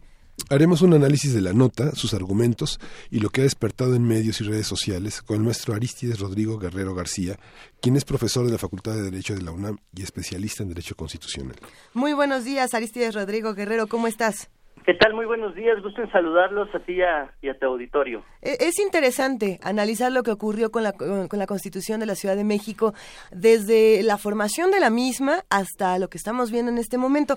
¿Cómo ves el tema? ¿Qué, qué es lo que pasa con la PGR? Mira, primero yo me atrevería a hacer un análisis integral, Por favor. incluyendo cuestiones de forma y de fondo. Sí, claro. De forma, en primer lugar, consideraría que el Congreso Constituyente fue integrado por 100, 100 diputados constituyentes. De esos 100, seis fueron nombrados directamente por el Poder Ejecutivo. De los seis que tenía y de los seis que me quedaban, ¿qué pasó con los demás? Era típico, de hecho, el nombramiento del- de los seis del Poder Ejecutivo, otros seis por el jefe de gobierno del Distrito Federal, 14 por el Senado y 14 por la Cámara de Diputados, y el resto, los 60 restantes, ya fueron electos a través de un proceso electoral. Entonces, el presidente de la República nombra seis, y este nombramiento atípico, insisto, eh, probablemente hubiera sido consecuencia de imprimir aquellas necesidades que tuviera el gobierno federal y precisamente evitar que el texto de la Constitución de la Ciudad de México pudiera contraponerse con el texto de la Constitución federal. Incluso dentro de los enviados del Poder Ejecutivo se encontraban exministros de la Suprema Corte de Justicia de la Nación y pudo enviar absolutamente al que, al que quisiera. Por otro lado, dentro de los del 14 del Senado, si no me equivoco, fueron seis del Partido Revolucionario Institucional. Recordemos que el actual Procurador General de la República había sido senador. Entonces, si desde ese momento hubieran podido vislumbrar alguna cuestión de inconstitucionalidad, creo que lo más pertinente hubiera sido haberlo hecho saber y que estos seis diputados constituyentes enviados por el Ejecutivo no hubieran votado a favor del proyecto de constitución de la Ciudad de México. Eso en cuanto a cuestión de, de forma. Creo que se pudo haber evitado esta acción de inconstitucionalidad si desde el principio los diputados constituyentes, insisto, enviados por el Ejecutivo, hubieran eh, señalado que algunos preceptos constitucionales resultaban inconstitucionales. O sea que los dejaron tropezarse. Exactamente, de, lo aprobaron, incluso lo votaron y lo aprobaron. Entonces resulta absurdo. Probablemente lo hubieran podido señalar en tribuna. Desde el principio lo hubieran podido señalar en tribuna y no salir con una acción de inconstitucionalidad de manera sorpresiva. Este, la he estado estudiando, ahí sí me metería ahora el análisis de fondo. En cuanto a fondo, hay señalamientos que incluso resultan un poco excesivos. Me voy, por ejemplo, a la página 23 de la acción de inconstitucionalidad, en donde señalan que el artículo 24 de la Constitución Política de los Estados Unidos Mexicanos se contrapone con el artículo sexto, porque señala la Procuraduría General de la República en su acción de inconstitucionalidad porque no reproduce textualmente el texto de la Constitución Federal, cuando tenemos todos entendido, y, y cualquier constitucionalista lo sabe, la Constitución Federal, la Constitución Política de los Estados Unidos Mexicanos aplica a todos los habitantes de los Estados Unidos Mexicanos, sin distingo. Entonces nos aplica a nosotros habitantes de la Ciudad de México y no teníamos por qué reproducir el texto íntegro de algunos artículos de la Constitución eh, General. ¿Y entonces qué va a pasar? O sea, ¿con qué nos quedamos en este momento? ¿Con qué nos quedamos en este momento? Eh, eh, indistintamente la Constitución de la Ciudad de México aún no entra en vigor. Ajá.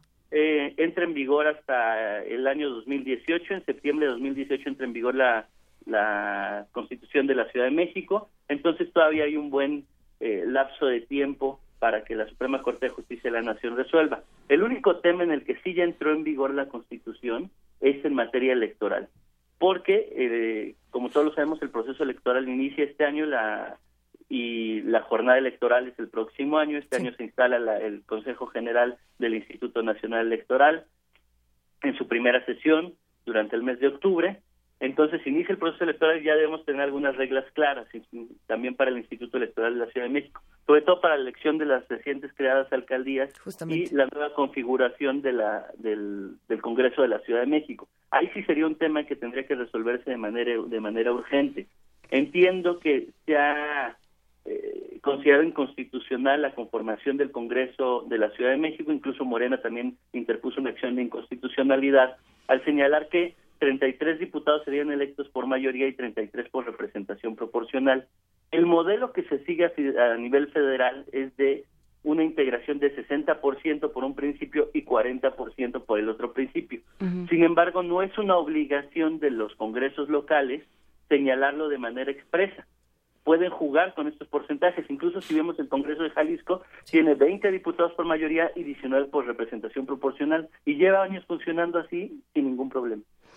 Eh, hablábamos antes de entrar al, programa, doctor eh, maestro Rodrigo Guerrero, que, eh, que hay cosas en esta Constitución que con respecto a la Constitución eh, política de los Estados Unidos mexicanos, eh, que o son contradictorias o son reiterativas.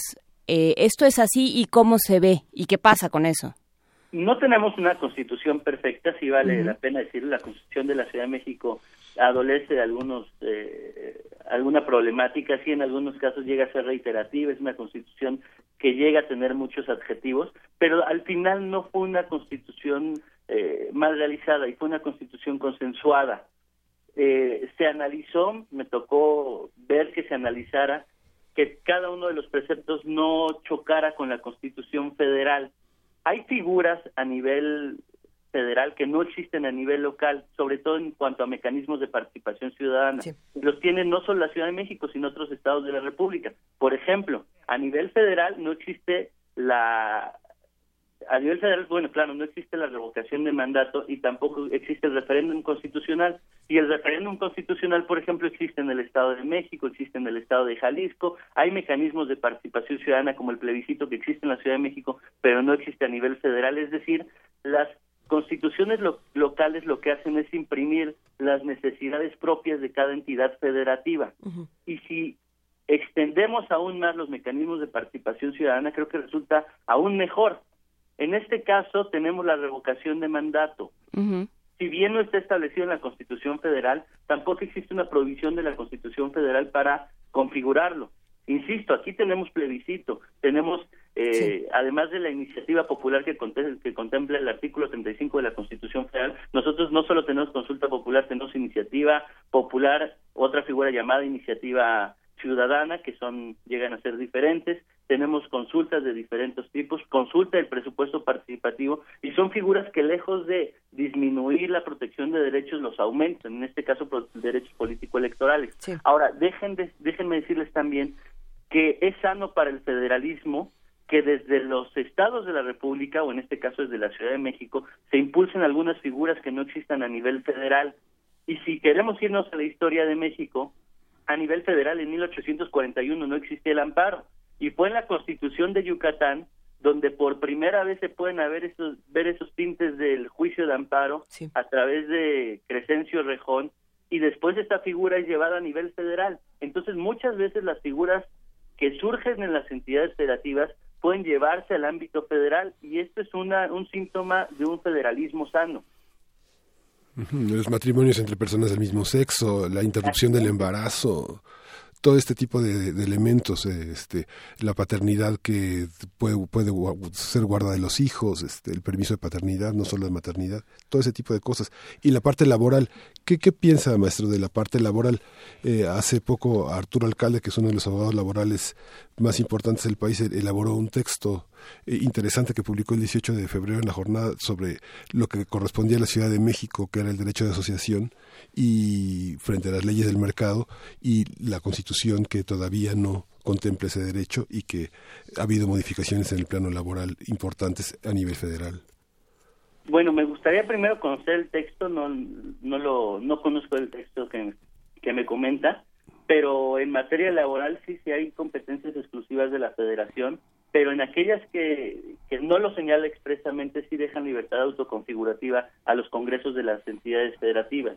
Y siempre y cuando haya una ampliación de derechos, incluso contemplado también en el artículo primero de la Constitución Federal, principio pro persona, siempre y cuando haya una ampliación de derechos, no debe haber ninguna dificultad en, en cuanto a una constitución de orden local.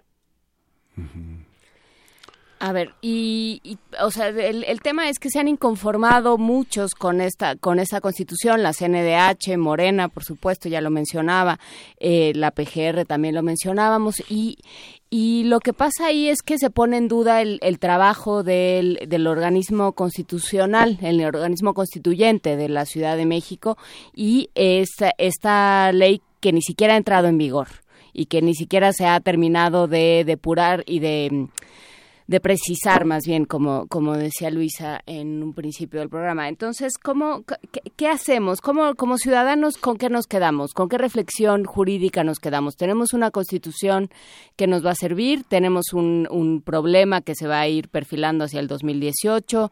Eh, eh, ¿De, de qué estamos hablando? El texto de la Constitución de la Ciudad de México va a ser perfectible. Uh -huh. Incluso cualquier texto constitucional se somete constantemente a reformas constitucionales con el ánimo de perfeccionarlo. Ahora tenemos una ventaja, una ventaja que, como lo decía hace rato, va, a ayudar a, que no haya una situación de incertidumbre entre los habitantes de la Ciudad de México. Esta ventaja es la entrada en vigor de la Constitución hasta el año 2018, septiembre. Entonces hay un lapso de tiempo bastante amplio para que la Suprema Corte de Justicia de la Nación pueda resolver estas acciones de inconstitucionalidad.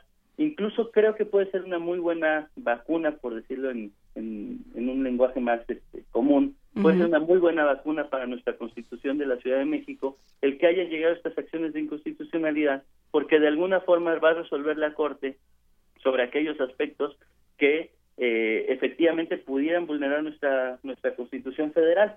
Entonces es una buena vacuna, los habitantes de la Ciudad de México no debemos preocuparnos porque, insisto, es hasta el 2018 que entra en vigor nuestra constitución y el único tema que sí urgiría resolver es lo relativo a el, sistema electoral, a la conformación del Congreso de la Ciudad de México, porque eso sí va a impactar directamente.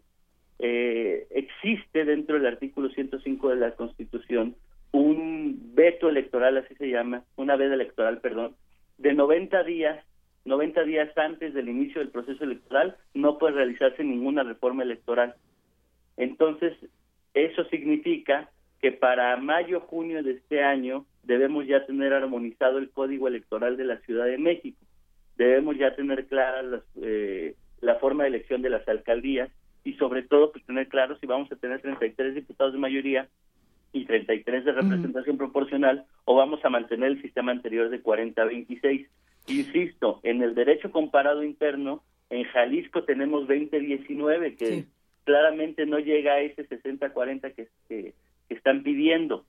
Incluso, si no me equivoco, fue José Waldenberg el que empieza a empujar esta forma de 50-50, 50 por un principio y 50 por otro principio. Entonces, únicamente para concluir, únicamente en materia electoral sí debemos preocuparnos porque ya entró en vigor la Constitución, así lo establecen los artículos transitorios. Uh -huh. Pero en las demás materias es hasta el 2018, septiembre, que va a entrar en vigor nuestra Constitución. Entonces no, no hay una situación de incertidumbre para los capitalinos. En este momento nos sigue aplicando el Estatuto de Gobierno del Distrito Federal, nos sigue aplicando y siempre nos seguirá aplicando la Constitución Federal. Entonces no hay una situación de incertidumbre en todas las demás materias, a excepción de la electoral. Que es la que más preocupa a todos, es por lo que está brincando Morena y, y, y varios más. Exactamente, es Morena y, y Morena, a pesar de que también tuvo sus diputados constituyentes, está en su legítimo derecho también de interponer una acción de inconstitucionalidad, porque esta nueva formulación del Congreso pudiera llegar a afectarlos eh, al momento de no tener ya tantos diputados de mayoría relativa, que es por donde gana la, la mayoría de diputados morena. Entonces, ¿qué hace la representación proporcional? Lograr un contrapeso en el Congreso y darle voz a aquellos partidos que no ganan por la vía de, de mayoría, pero que sus votos siguen teniendo el mismo valor.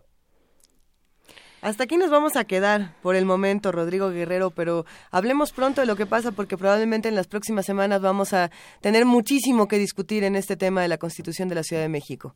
Sí, seguramente será el tema de, de la semana. Yo seguiré estudiando la, la acción de inconstitucionalidad. También me dará la tarea de estudiarla a detalle, la de la Comisión Nacional de Derechos Humanos, que me va a ser interesante.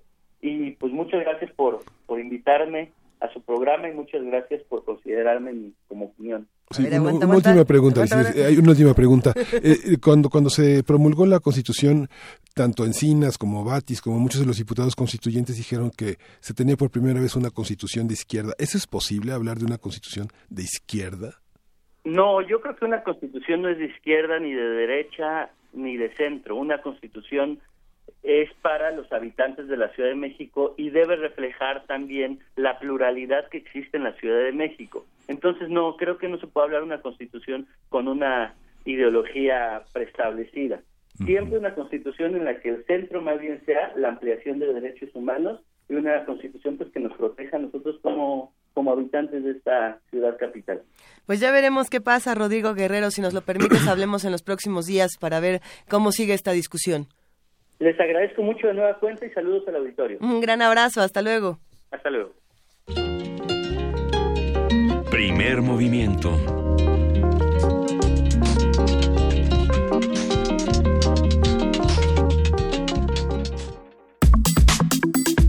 Nota del día. De acuerdo con la Dirección General de Epidemiología de la Secretaría de Salud, el mes pasado por lo menos 45 personas fallecieron en México como consecuencia de la influenza.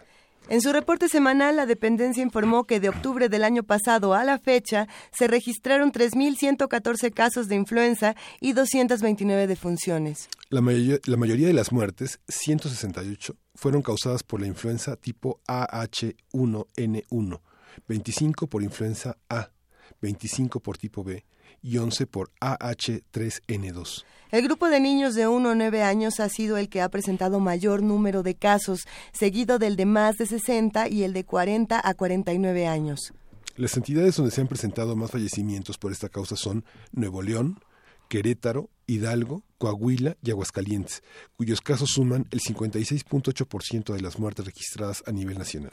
Conversaremos esta mañana con el doctor Samuel Ponce de León. Él es coordinador del Programa Universitario de Investigación en Salud de la UNAM, profesor de la Facultad de Medicina, especialista en Medicina Interna e Infectología. También es maestro en Ciencias en Epidemiología Hospitalaria por la Universidad de Virginia. Muy buenos días, ¿cómo estás, Samuel? Hola, ¿qué tal? Mucho gusto en saludarlos. A Es- sus órdenes. Alguien estornuda a nuestro costado y nos empieza a todos a dar eh, comezón, eh, ronchas, sentimos terror de todas las clases. Eh, lo cierto es que sí, en efecto, la, la influenza es todo un tema en las últimas semanas.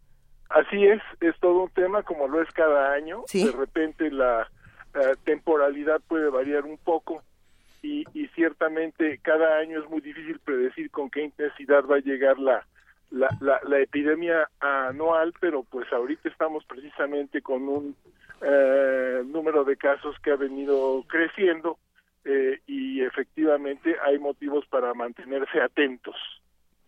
¿Ha sido un año este, particularmente difícil este? Bueno, no particularmente difícil. Eh, entiendo que, de acuerdo a los reportes de epidemiología, eh, este año tiene menos casos que el anterior, aunque vale la pena destacar que eh, lo que ven los reportes de epidemiología es diferente de lo que ocurre eh, en tiempo real. El reporte de epidemiología está platicándonos lo que pasó hace algunas semanas y lo que vemos nosotros cotidianamente este último fin de semana todavía no se ha registrado. Entonces, es lo que ven también los servicios de urgencia de los hospitales. Un gran incremento del número de casos y cuando se la Dirección General de Epidemiología habla de sus frecuencias, está hablándonos, por un lado, claramente de la punta del iceberg en relación al número total de casos de influenza en el país o en alguna región. Y por otro sí. lado, de una visión que ocurrió hace ya algunas semanas. Entonces, la, la imagen más real es la que nos pueden dar los servicios clínicos de urgencias para tratar de medir la magnitud de un problema. Yo enfatizaría que este año no es particularmente grave. No es particularmente grave y sin embargo eh, hay un hay un asunto de percepción, eh, Samuel Ponce de León, que pensamos que a todo el mundo a nuestro alrededor, todo el mundo tiene influenza y como tendemos a pensar que el universo es la sala de nuestra casa, entonces es, tiene que ser un problema muy grave y nadie nos lo está diciendo. Bueno, así es, uno, el universo de uno es la sala de la casa o quizás un poquito más allá, y es en donde uno mide efectivamente eh, la, la, la, frecuencia de algunos eventos. Eh, el hecho es que estamos en plena temporada de influenza, eh, seguramente va a crecer el número de casos, tal y como vienen los reportes anualmente, para la misma temporada en la misma semana ha habido menos casos que el año pasado. Para compararlas, pues tendremos que esperar a que termine realmente la temporada. Eh, ahorita sí hay una gran transmisión, esperamos que conforme sigan pasando las semanas vaya disminuyendo, pero siempre es eh, eh, siempre es difícil predecir el futuro. Es difícil predecir el futuro, pero sí se puede, por ejemplo, prevenir el futuro. El año pasado a todos nos dijeron, se vacunan o se va a poner espeluznante. Y yo no sé, doctor Samuel Ponce de León, cuántos sí se habrán vacunado. Lo cierto es que se, se está diciendo en diferentes espacios que en este momento la vacuna ya no sirve de nada. ¿Qué tan cierto es eso? Que, que a estas alturas ya no tiene caso vacunarse contra este padecimiento.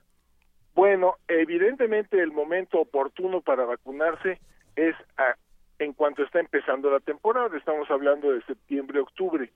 Eh, desafortunadamente no siempre es factible hacerlo así. Yo creo que siempre es mejor vacunarse en cualquier momento. Mm. Y ahorita todavía tendría utilidad. No sabemos realmente qué tanto más se va a extender la temporada de influenza. Entonces, si hay vacuna disponible, yo recomendaría que la gente se vacunara. Eh, porque además la, la vacunación periódica anual va teniendo también un efecto acumulativo. Mm. Si bien no nos sirve la vacuna del año anterior exactamente, sí nos ayuda a tener una experiencia inmunológica un poco más amplia en relación a los virus de influenza. Este, claramente, como señalabas, la mejor intervención es prevenirlo. Y con influenza tenemos una vacuna que es efectiva y la población tiene que aprender paulatinamente que hay que ir a buscar voluntariamente la vacuna a los centros en donde se administra de atención médica, en lugar de esperar a que se la lleven a su casa o en lugar de esperar a que haya una indicación precisa. Eh, idealmente, mi eh, percepción es que la vacuna tendría que ofrecerse a toda la población en el país. Lo cierto es que el año pasado muchas personas se quejaron de que en los, en los centros de salud no había vacunas suficientes, por ejemplo.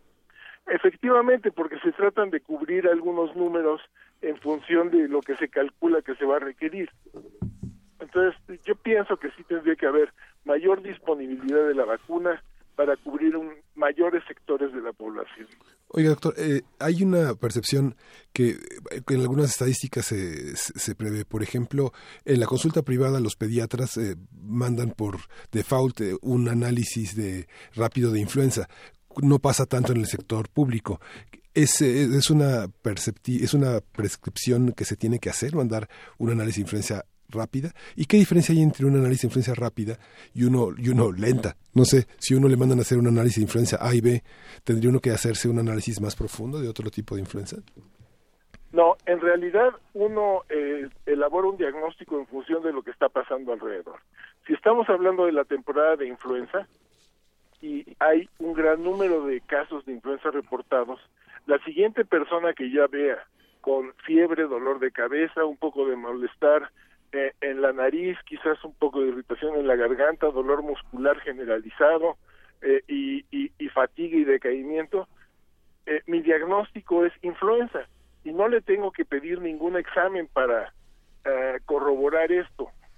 Ahora, se puede corroborar, se puede pedir el examen, se solicita con eh, regularidad en algunos servicios. Eh, en el sector público lo que se hace es que aleatoriamente se toman algunas muestras de pacientes que llegan con cuadros clínicos sugestivos para efectivamente corroborar cuáles son los eh, virus que están predominando y cuál es la frecuencia real de esto, porque los síntomas también son un tanto inespecíficos. Podría ser igual un cuadro similar al que de un paciente que tiene dengue o el que tiene alguna otra enfermedad viral respiratoria. Ya se desmayó la mitad de, los radioescuchas, pero para los que quedan este, conscientes, pregunta Silvia Philip, eh, si ya te dio el año anterior, ¿hay menos probabilidad de que te dé? Eh, no. Ah, si ya te suerte. dio, eh, puede volver no a hay dar. menos probabilidad, eh, pero eh, evidentemente sí se va formando una inmunidad en relación a la frecuencia de vacunaciones previas y también de infecciones por influenza previas. Pero no no hay una clara correlación en que si ya te dio no te va a volver a dar. O sea, te puede tomar de cliente cada año. Pues por lo menos, sí, es- sería eh, quizás cada año un tanto exagerado, pero sí, hay gentes que tienen evidentemente algunos periodos eh, en su vida que tienen cada año Oh, sí. gripas fuertes. Sí, en efecto, y hay muchos comentarios en redes sociales, muchas preguntas sobre las vacunas y los efectos. Y por ahí hay un, un tuit que ha circulado desde hace varias semanas y que es importante traerla a la conversación sobre las cepas de la influencia. De la influenza. Precisamente decían, es que eh, el, el tuit era algo así como, cuidado, hay nuevas y hay muchas cepas de la influenza y hay que, hay que protegernos de todas. Eh, ¿Cuántas cepas hay? ¿Cómo, cómo, hay cómo, ¿Cómo ha ido evolucionando toda esta investigación? Bueno, eh, en realidad efectivamente hay muchas eh, diferentes variedades de virus influenza. Hay influenza A, influenza B, influenza AH, A- H1N1, influenza ah, AH7N9, H5N1. Eh, ahora, la que nos está ah, actualmente afectando fundamentalmente es una influenza AH1N1, parecida a la que ha circulado los años previos. Eh, y lo que hace eh, la Organización Mundial de la Salud es calcular cuáles van a ser las cepas que van a predominar y así es como se elabora la vacuna en función de un análisis pronóstico de lo que va a circular el próximo año. Esto tiene un grado de certeza variable, eh, es más o menos exacta la predicción, la eh, vacuna es más efectiva. Si lo es menos, pues será un poco menos efectiva. Eh, el hecho es que la vacuna nos cubre para tres o cuatro de las cepas más probables, dependiendo del tipo de vacuna. Eh, y es lo que se tiene eh, con mejor eficacia cada año.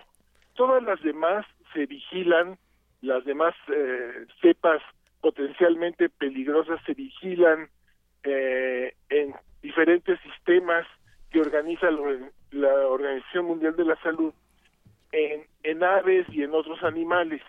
Pero vamos, en relación a mantener una preocupación particular por lo que está ocurriendo ahorita, no creo que haya justificación. Eh, tenemos una llamada de Teresa Ramírez. Ella dice, yo me vacuné junto con mis dos hijos y después de las dos, tres y cuatro semanas, respectivamente, los tres nos contagiamos. ¿Podría comentar algo al respecto? Claro, lo más probable es que haya sido una infección por algún otro virus. Podría también haber sido influenza. La vacuna no es 100% efectiva. Depende de diversas circunstancias en términos de que eh, eh, estamos hablando de una vacuna que tiene una eficacia como de- en promedio del 75%. Entonces, de acuerdo a la respuesta inmunológica de cada individuo, de acuerdo a la cepa con la que se enfrenta, que no necesariamente tendría que ser idéntica a la de la vacuna, puede la gente efectivamente eh, tener la infección a pesar de que se vacunó. Lo que es importante de reconocer es que en cualquier caso, si alguien se vacuna, efectivamente podría tener un cuadro de influenza, pero la gravedad de esta influenza será mucho menor. Esto se confirma una y otra vez cada temporada. La gente que no se vacuna tiene más riesgo de tener influenza. La gente que se vacuna tiene menos riesgo y además si tiene influenza tiene un cuadro mucho menos grave Ah, que la gente que tiene influenza. A ver, por aquí nos está preguntando Verónica Madrid y es interesante para los que tenemos otro tipo de padecimientos y no, no lo estamos volviendo a nuestro consultorio personal. Dice, ¿cuáles son los efectos de la vacuna en una persona asmática, doctor? Eh, bueno, eh, dependiendo de algunas características en relación a, a- al asma de esta persona, puede eh, en ocasiones activarse una respuesta bronquial en relación a, la vacunación, efectivamente. Entonces se tienen que tomar precauciones. Desde luego, en cualquier caso siempre es mejor vacunarse porque una persona asmática si tiene un cuadro uh, de influenza puede tener complicaciones muy graves. Bueno, de, este lado, por supuesto que todos queremos prevenir el asunto y estamos ya este, vacunándonos aquí en la cabina y los que estornudaron ya salieron corriendo. Eh, pero hay otra parte que es importante analizar y es cómo se ha tratado este tema desde los servicios de salud correspondientes. Eh, cómo, ¿Cómo está abordando el sistema de salud todo lo que, lo que ha ocurrido en las últimas semanas? ¿Qué tan bien, qué tan mal? Yo, realmente no, no podría calificarlo en términos de, de, de qué tan bien o qué tan mal. Yo diría que entiendo que hay servicios que informan que están saturados, algunos servicios de urgencias con pacientes graves, pero creo que no se ha rebasado de la capacidad de asistencia. actualmente, insistiría, el número de casos ha venido creciendo, pero todavía no es algo que eh, llame a, tomar alguna otra consideración. Y, en ese sentido nos habla también Cristina Trujillo y nos menciona también lo que ha pasado con la población. Hubo un momento, en ese momento en que se declaró la epidemia y que fue cuando hizo crisis eh, la influenza como tema eh, de políticas públicas y de, y asunto social. Eh, se hizo mucho hincapié en cómo había que estornudar, en cómo había que taparse, en la manera en la que esto se, se, se, transmitía, que había que lavarse las manos y dice se ha relajado mucho y entonces ya es mucho más factible que la gente se contagie no de influenza, sino de cualquier gripa o cualquier cosa. ¿Qué pasa cuando la población deja de hacer su trabajo, que es lo que hemos hablado mucho al, con respecto a epidemias? Claramente hay una parte eh, en el trabajo de prevenir la infección que le toca al Estado, a las instituciones de salud, pero la otra parte, desde luego, que le toca a la sociedad. Y el comentario es absolutamente cierto. Hubo un gran impacto en las medidas preventivas de higiene general eh, en relación a contener la transmisión de influenza durante la pandemia, que se ha venido relajando, así es, y es algo que tendría que mantenerse de una manera permanente para disminuir riesgos y complicaciones, no solo por influenza, como bien dice eh, este, el público, sino por cualquier otra infección eh, por virus respiratorios. Muy bien. Pues bueno, eh, cada quien tendrá que hacer su trabajo. Las epidemias se controlan cuando cuando el, el, Estado o el gobierno hace, hace su chamba de poner las vacunas ahí, de cuidar la cadena de frío, de todas estas cosas de las que hemos hablado, pero también cuando uno se cuida y cuando uno cuida a los que están, y, y se, es más, cuida a los otros de sí mismo.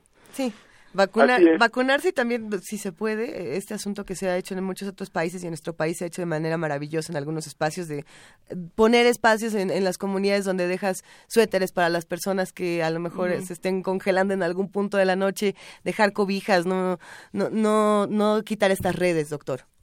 Sí, claro, yo creo que es muy, muy importante. Y, y realmente enfatizar que la vacuna es una vacuna eh, muy importante, es muy efectiva y es muy segura. Muy bien, pues con esto nos vamos a quedar.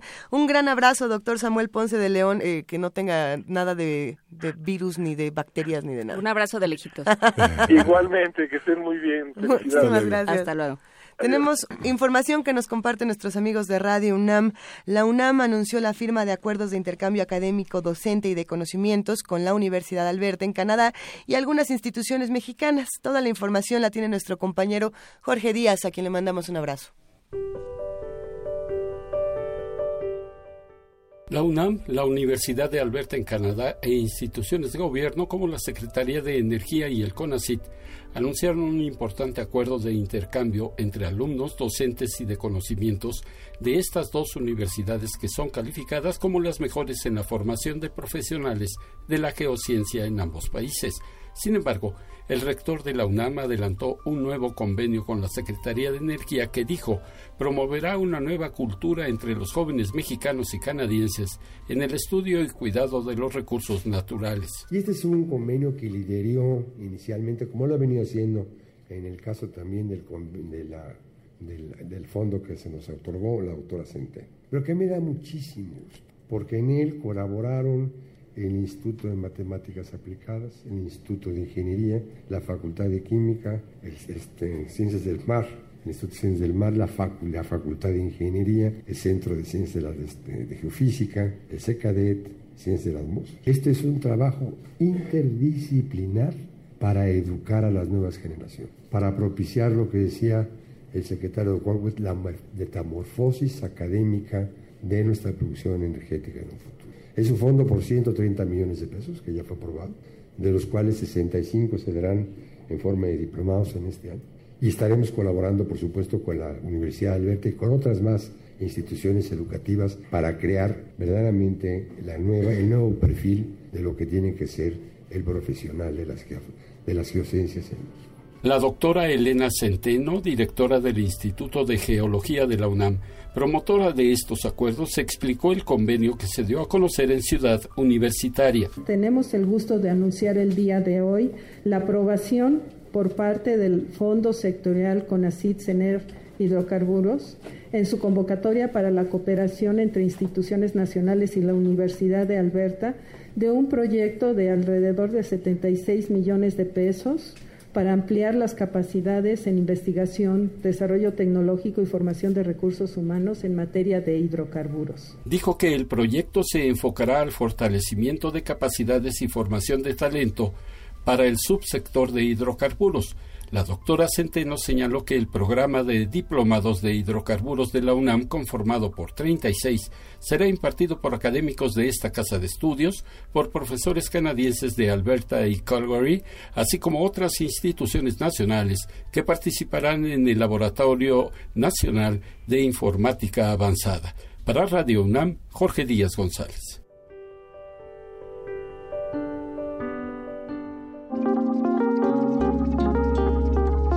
Primer movimiento. Hacemos comunidad.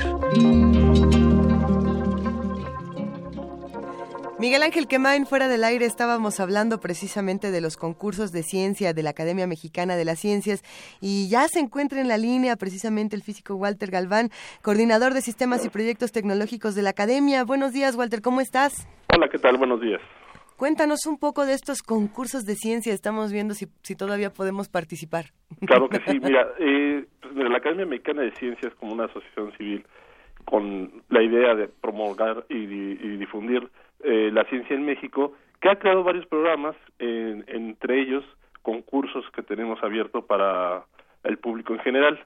Entonces, ahorita tenemos uno que es eh, un concurso de video que se llama Maravillas de la Ciencia que está eh, dirigido a estudiantes eh, de licenciatura y posgrado que pueden participar en grupos máximo tres personas o de forma individual y está eh, enfocado a áreas de ciencias naturales y exactas este concurso. pueden participar en la parte de biología, física, geociencias, matemáticas y química. es un video de máximo cinco minutos y toda la idea es este parte de la divulgación de la ciencia. Este lo extendimos hasta el 24 de, de marzo. Y bueno, el premio es una, es una iPad. Tenemos otro concurso que es eh, de fotografía científica.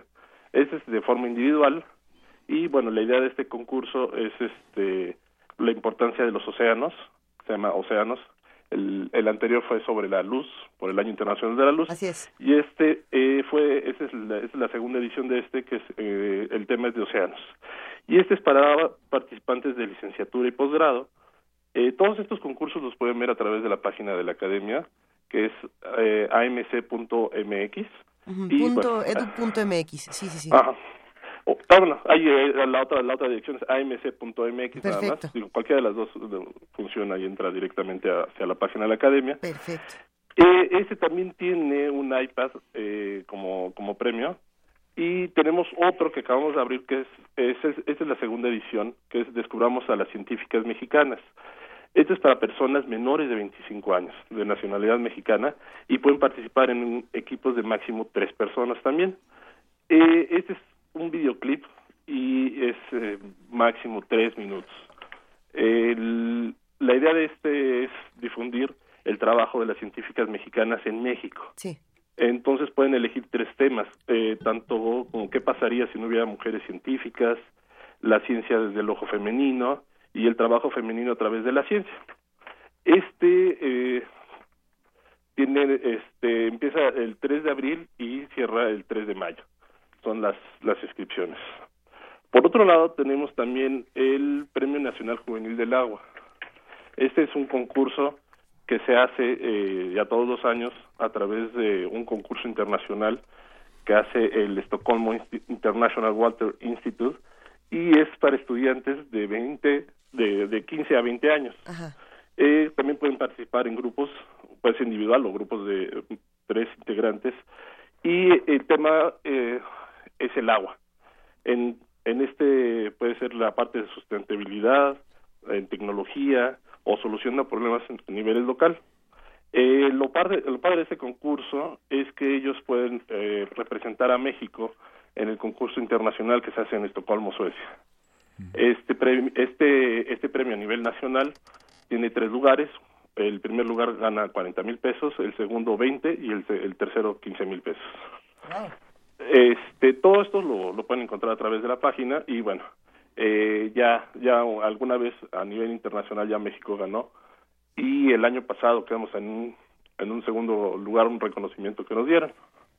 Y bueno, eso Exacto, entonces este pues estamos invitando a toda la comunidad este para que puedan inscribirse a hacer uso de, eh, de, de estas tecnologías ahora con los videos que puede uno puede hacer un video hasta con un celular o algo así y, y crear cosas muy padres, ¿no?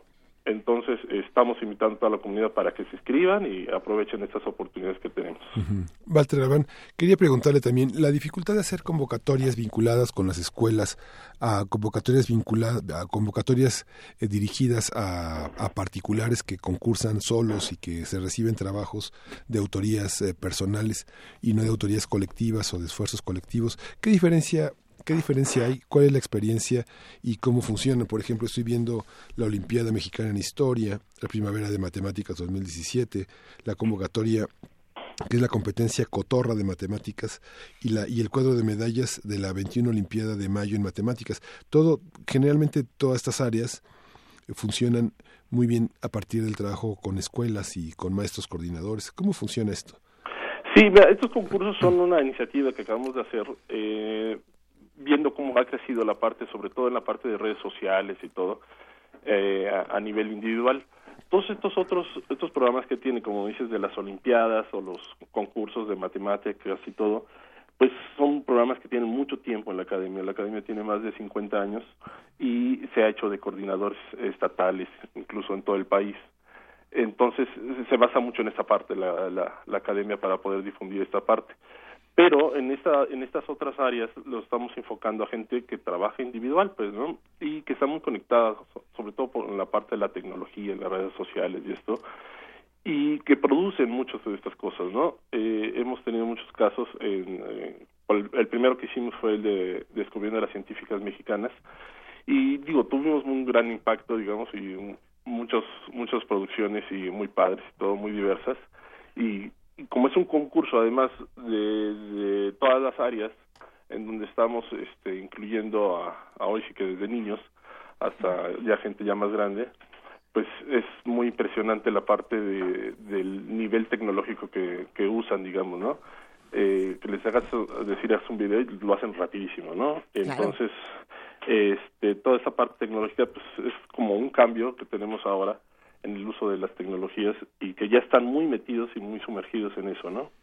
Justamente, Walter Galván, te mandamos un gran abrazo. Estamos compartiendo toda la información en redes sociales. Repetimos la página que es www.amc.mx y estaremos .edu.mx o .mx tal cual y los dirige al mismo al mismo sitio. Eh, un gusto charlar contigo esta mañana y estaremos muy al pendiente de lo que ocurre con todos estos concursos de ciencias. Muchas gracias. Un abrazo, hasta luego. Igual, hasta luego. Primer movimiento. Hacemos comunidad.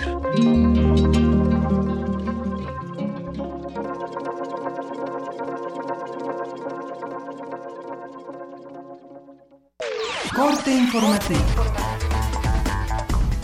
La UNAM El Geoparque Comarca Minera de Hidalgo tendrá proyección y reconocimiento internacional cuando se designe por la UNESCO como integrante de la red global de geoparques. Juan Carlos Mora, académico del Instituto de Geofísica de la UNAM, indicó que es uno de los proyectos de gran magnitud impulsado por la universidad. 500 mil habitantes directamente e indirectamente todos los lugares por donde pasa el turismo. Sí, como universitario tenemos la gran oportunidad para dejar beneficios a la sociedad. La ciencia, la parte de investigación, podemos llevarla para cada uno de los pobladores, cada uno de los ejidos, cada uno de los municipios y a nivel estado para poder fomentar lo que es el desarrollo sustentable y la resiliencia. También mejorar las capacidades para los servicios turísticos. Un equipo interdisciplinario de la UNAM elaboró una propuesta de ley de agua subterránea para México cuyo objetivo es la protección, preservación y control de la extracción con base en cómo se mueve el líquido a escala local, intermedia y regional. José Carrillo, académico del Instituto de Geografía, expuso que entre 40 y 80% del agua de los mares en algún momento fue subterránea, el resto proviene de la lluvia. Nacional. Tribunal Electoral Poder Judicial de la Federación pidió al senador Miguel Barbosa agotar la instancia de su partido antes de presentar una impugnación por el cese de la coordinación de su bancada y la suspensión provisional de sus derechos partidistas. Beatriz Mojica, secretaria general del PRD, pidió a su bancada en el Senado reconocer e instalar como coordinadora parlamentaria a Dolores Padierna. De Barbosa es caso juzgado ya el tribunal le, dijo que no tiene la razón. Es absurdo que un senador de la República al frente de la coordinación esté socavando al, PRD y quiera seguir al frente por un tema de recursos, eh, de recursos financieros. Ricardo Naya, presidente del PAN, aseguró que lo peor para el país es que el PRI siga en la presidencia o bien que a ese puesto llegue el populismo. Economía y finanzas. El secretario de Economía, Alfonso Guajardo, se reunirá con sus homólogos de la Alianza del Pacífico y de Australia, Nueva Zelanda, Japón y Singapur. Esto con el objetivo de impulsar la integración económica. Internacional. Nicola Sturgeon, primera ministra del gobierno escocés, anunció que promoverá la legislación para celebrar un segundo referéndum de independencia del Reino Unido. Un tribunal pakistaní ordenó al gobierno abrir una investigación sobre las blasfemias publicada en Internet y amenazó con bloquear el acceso a las redes sociales si éstas no censuran los contenidos considerados insultantes contra el Islam. La Organización de las Naciones Unidas declaró que el mundo se encuentra en la peor crisis humanitaria desde el fin de la Segunda Guerra Mundial. Fundamentó su advertencia en el hecho de que 20 millones de personas en Yemen, Sudán del Sur, Somalia y Nigeria están en abierto riesgo de padecer malnutrición y hambruna. De no atenderse con prioridad podrían morir de hambre. Hasta aquí la información. Buenos días. Escuchas XEUN Radio UNAM.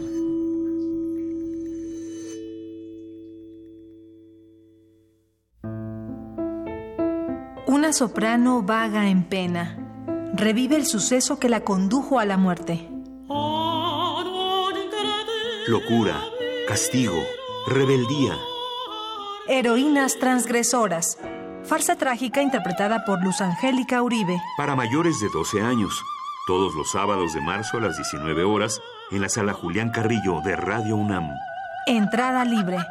Ven y pierde la cordura.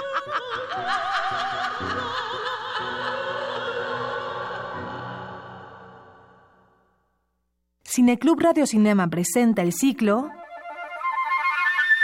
Mujeres Directoras. Film de amor y de anarquía de Lina Vermüller. Las memorias de Antonia de Marlene Gorris. India Song de Marguerite Duras, Olimpia de Leni Riefenstahl. Todos los miércoles de marzo, 18 horas. Sala Julián Carrillo, Adolfo Prieto 133, Colonia del Valle. Entrada libre. Radio UNAM. En mi casa aprendo muchas cosas. Aprendí a quedarme calladito. También me enseñaron a aguantarme las ganas de llorar. Porque si no, me van a dar razones para llorar de verdad. La mejor lección es el cariño. Paremos la violencia en casa. Una ciudadanía que participa la formamos con respeto. Contigo, México es más. Súmate. UNICEF, Instituto Nacional Electoral, INE. De las vistas de Salvador Toscano a la época de oro. Del celuloide, a, la era digital. Filmoteca UNAM. Sala de exposiciones, acervo y restauración, cine en línea, talleres, hemeroteca. Circuito Mario de la Cueva, frente a la Facultad de Ciencias Políticas y Sociales. Entra a www.filmoteca.unam.mx. En Facebook y Twitter somos Filmoteca UNAM. Ahí encontrarás la oferta visual que tenemos para ti. Filmoteca UNAM. Las mayores producciones operísticas en el recinto cultural más importante de Nueva York desde la comodidad de tu universidad. En vivo, desde el Met de Nueva York, temporada 2016-2017, en el Teatro Juan Ruiz de Alarcón del Centro Cultural Universitario. Consulta la cartelera en www.cultura.unam.mx, diagonal arte en pantalla. Una experiencia musical importada en el acto. Radio UNAM y Cultura UNAM invitan. Antes de prender un globo de cantoya o arrojar una colilla al bosque, piénsalo dos veces. El 99% de los incendios forestales son causados por descuidos humanos. Ayuda a prevenirlos. No quemes basura, no dejes encendidas fogatas, brasas o cigarros en bosques y selvas o cerca de ellos. Si detectas un incendio forestal, da aviso inmediatamente a las autoridades. Llama al 01800 4623 6346. Comisión Nacional Forestal. Semarnat. En la UNAM se escriben historias de éxito. En Fundación UNAM hacemos que estas historias sean posibles ya que becamos anualmente a más de 68 mil universitarios. Súmate 5340-0904 o en www.funam.mx. Contigo hacemos posible lo imposible. En 1976, la inconformidad se volvió estridencia. La rebeldía, un lenguaje de protesta. Llega a México la exposición Punk, sus rastros en el arte contemporáneo. Más de 40 artistas nacionales e internacionales exponen alrededor de la influencia de este movimiento en el arte contemporáneo. Museo Universitario del Chopo. Hasta el 26 de marzo. Más información en www.chopo.unam.mx. El siglo XVI, conocido como Cinquecento, es un heredero del humanismo que funda la estética de lo extraordinario y nunca es menos clásico que cuando piensa que es clásico. Te invitamos a participar en Invocación del Último Renacimiento, el Renacimiento Insólito. Curso a cargo de Otto Cázares, vasto recorrido por el manierismo italiano y el Renacimiento francés todos los sábados de marzo, de las 11 a las 14 horas. Adolfo Prieto, 133, Colonia del Valle, cerca del Metrobús Amores. Mayores informes al 56 23 32 72 y 73. Radio UNAM. Mi mejor anzuelo es la seducción. Elijo a mis víctimas, me gano su confianza, las llevo a mi apartamento y, finalmente, al interior de mis entrañas. Radio UNAM te invita a ver La confesión del caníbal. Escrita e interpretada por Sergio Rue, bajo la dirección de Eduardo Ruiz Aviñón. Todos los lunes de marzo a las 8 de la noche en la sala Julián Carrillo de Radio UNAM. La entrada es libre. Radio UNAM. Primer movimiento podcast y transmisión en directo en www.radiounam.unam.mx.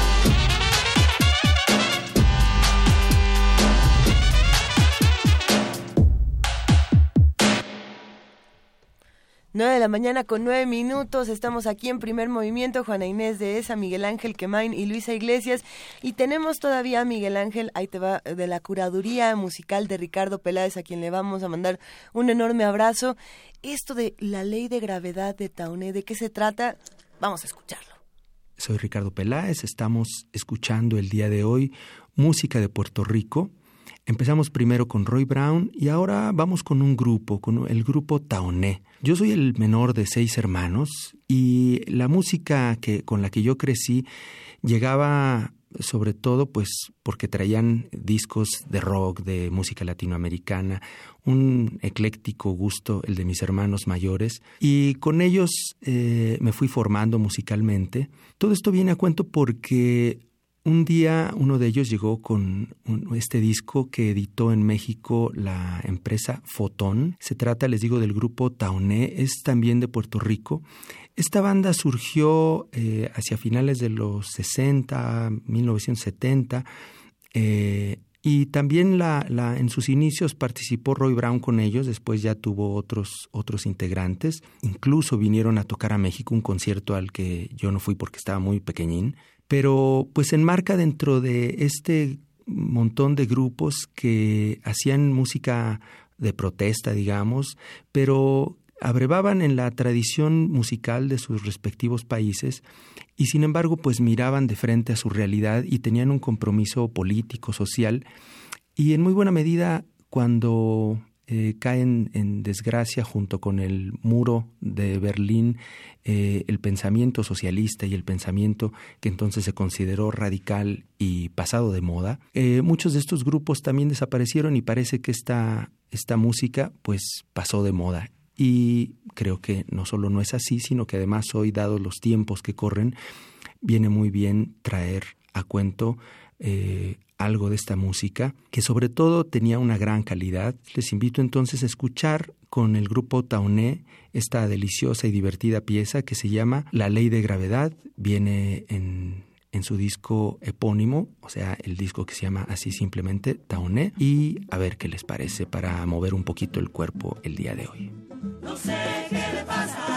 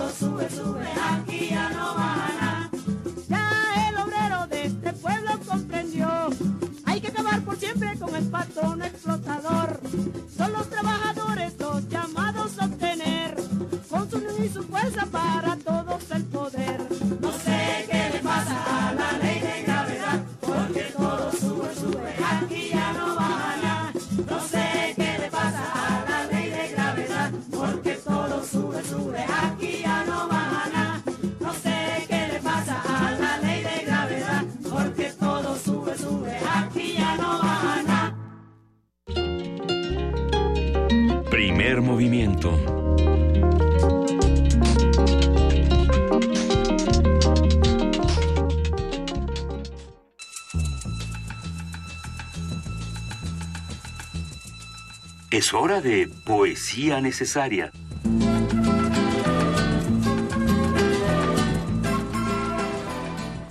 Ha llegado el momento de poesía necesaria y en esta ocasión un radio escucha nos ha mandado precisamente esta postal sonora, este poema que, además nos encanta aquí en primer movimiento. Se trata de Muerte sin fin, de un fragmento de Muerte sin fin de José Gorostiza, eh, este poeta contemporáneo que Es que a mí me caía bien por la rivalidad que tenía con Maplesarse y todo este mano a mano con los estridentistas, pero sí los contemporáneos precisamente, yo creo que si hay un poema que los define para mí sería Muerte sin fin, no no sé. Nostalgia de la muerte. También. Sí, también. No, no es tan fácil. Sí, no, no es tan es fácil. fácil. Bueno, pero Muerte sin fin sí es uno de esos poemas que, que hay que recordar No, sí. constantemente y hay que mandarle un gran abrazo a Aldo M. Gutiérrez, no, perdón, Aldo M. Aguirre es quien nos manda este poema con una musicalización, al parecer, que está bastante interesante con el tenor Carlos Fernández. Vamos a escuchar de qué se trata y si ustedes quieren compartir poesía necesaria con nosotros, recuerden que nuestro correo electrónico es primermovimientounam.gmail.com. Venga, Muerte sin fin.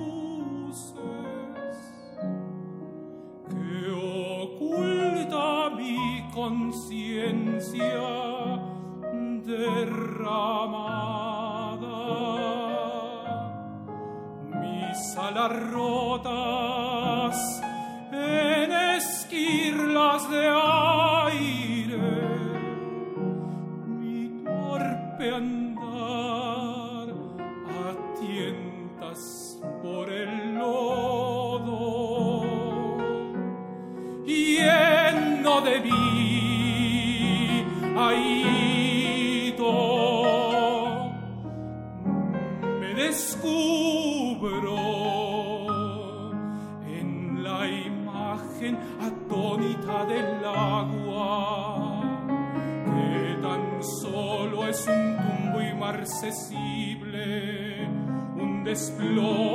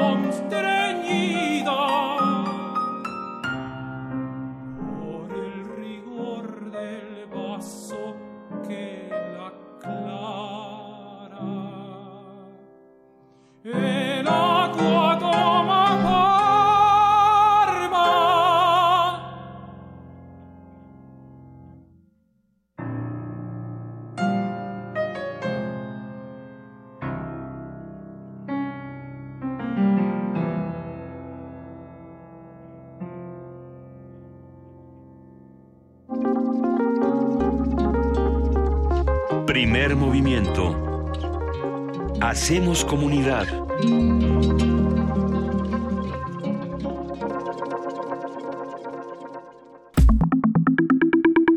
La mesa del día. El corrupcionario es un compendio de palabras y frases acompañadas de ilustraciones de diversos moneros que están asociadas al fenómeno precisamente de la corrupción.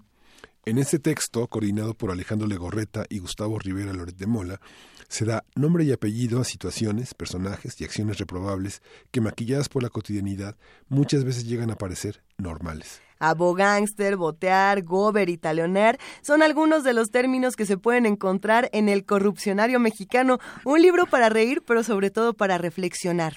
Y hoy conversaremos sobre la forma en que incorporamos la corrupción al lenguaje cotidiano y lo que ello dice de cómo la incorporamos a nuestra realidad. Nos acompaña Gustavo Rivera Loret de Mola, doctor en ciencia política, doctor en gobierno por la Universidad de Texas en Austin y ha estudiado ciencias políticas, metodología y psicología política en las universidades de Notre Dame, Michigan, Stanford, respectivamente. Es uno de los autores del Corrupcionario Mexicano. Buenos días, Gustavo, ¿cómo estás?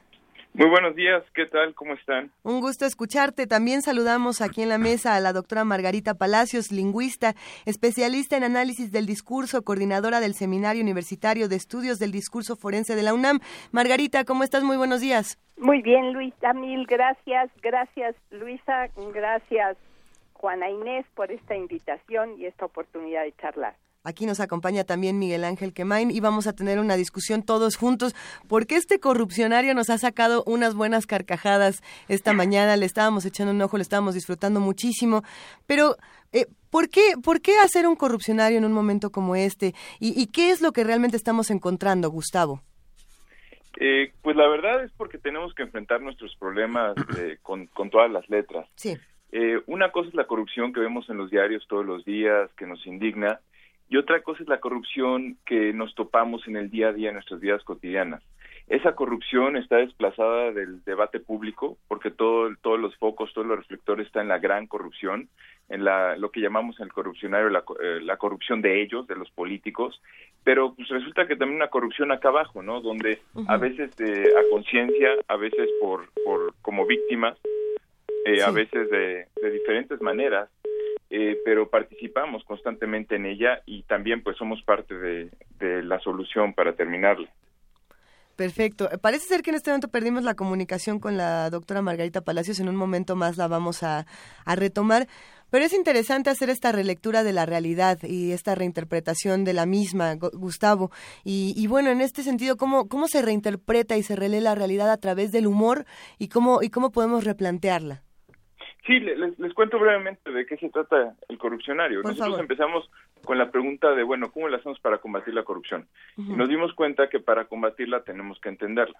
Y para entenderla, pues tenemos que hacer un ejercicio más de corte académico para entender, pues realmente en qué consiste el fenómeno y qué medidas van a ser las más eficaces para combatirlo, ¿no? Sí. Resulta que eh, los mexicanos no entendemos la corrupción de la manera en la que parecería a partir del lenguaje eh, que se que se discute en los en los foros académicos y en las instituciones. Para los mexicanos hay tres tipos de corrupción: la corrupción de ellos, de los políticos, de sus compinches, de sus socios.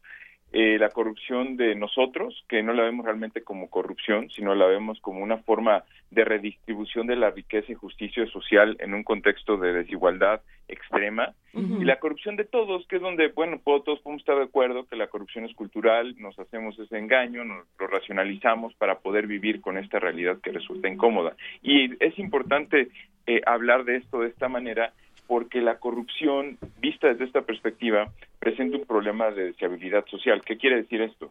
Hay temas que a los seres humanos nos incomodan. Nos, nos, por ejemplo, nos incomoda hablar de sexualidad, sí. de adicciones.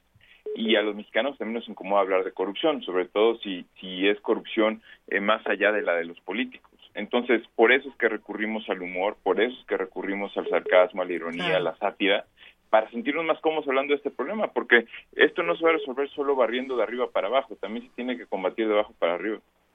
A ver, y eh, ya que aprovechando que se reincorporó Margarita Palacios a, a, la conversación. Creo que ya estoy. Ya estás ahí, Margarita. Gracias, Margarita. Eh, cuéntanos, ¿qué, ¿qué pasa, doctora Margarita Palacios, eh, tú que te dedicas a, a desmenuzar y hacer disección del discurso, ¿qué pasa cuando nombramos estas realidades? ¿Las normalizamos, las visibilizamos? ¿Hay más conciencia o simplemente sabemos que ahí están y ya? No, yo, yo creo como Gustavo que esta, podríamos decir, enmascaramiento metafórico del término, y los felicito porque es un acierto el corrupcionario, Muchas lo que hace es precisamente enmascarar una realidad. La metáfora dice lo que no se puede decir y ahí está el tabú. Entonces empezamos a, a transformar las palabras.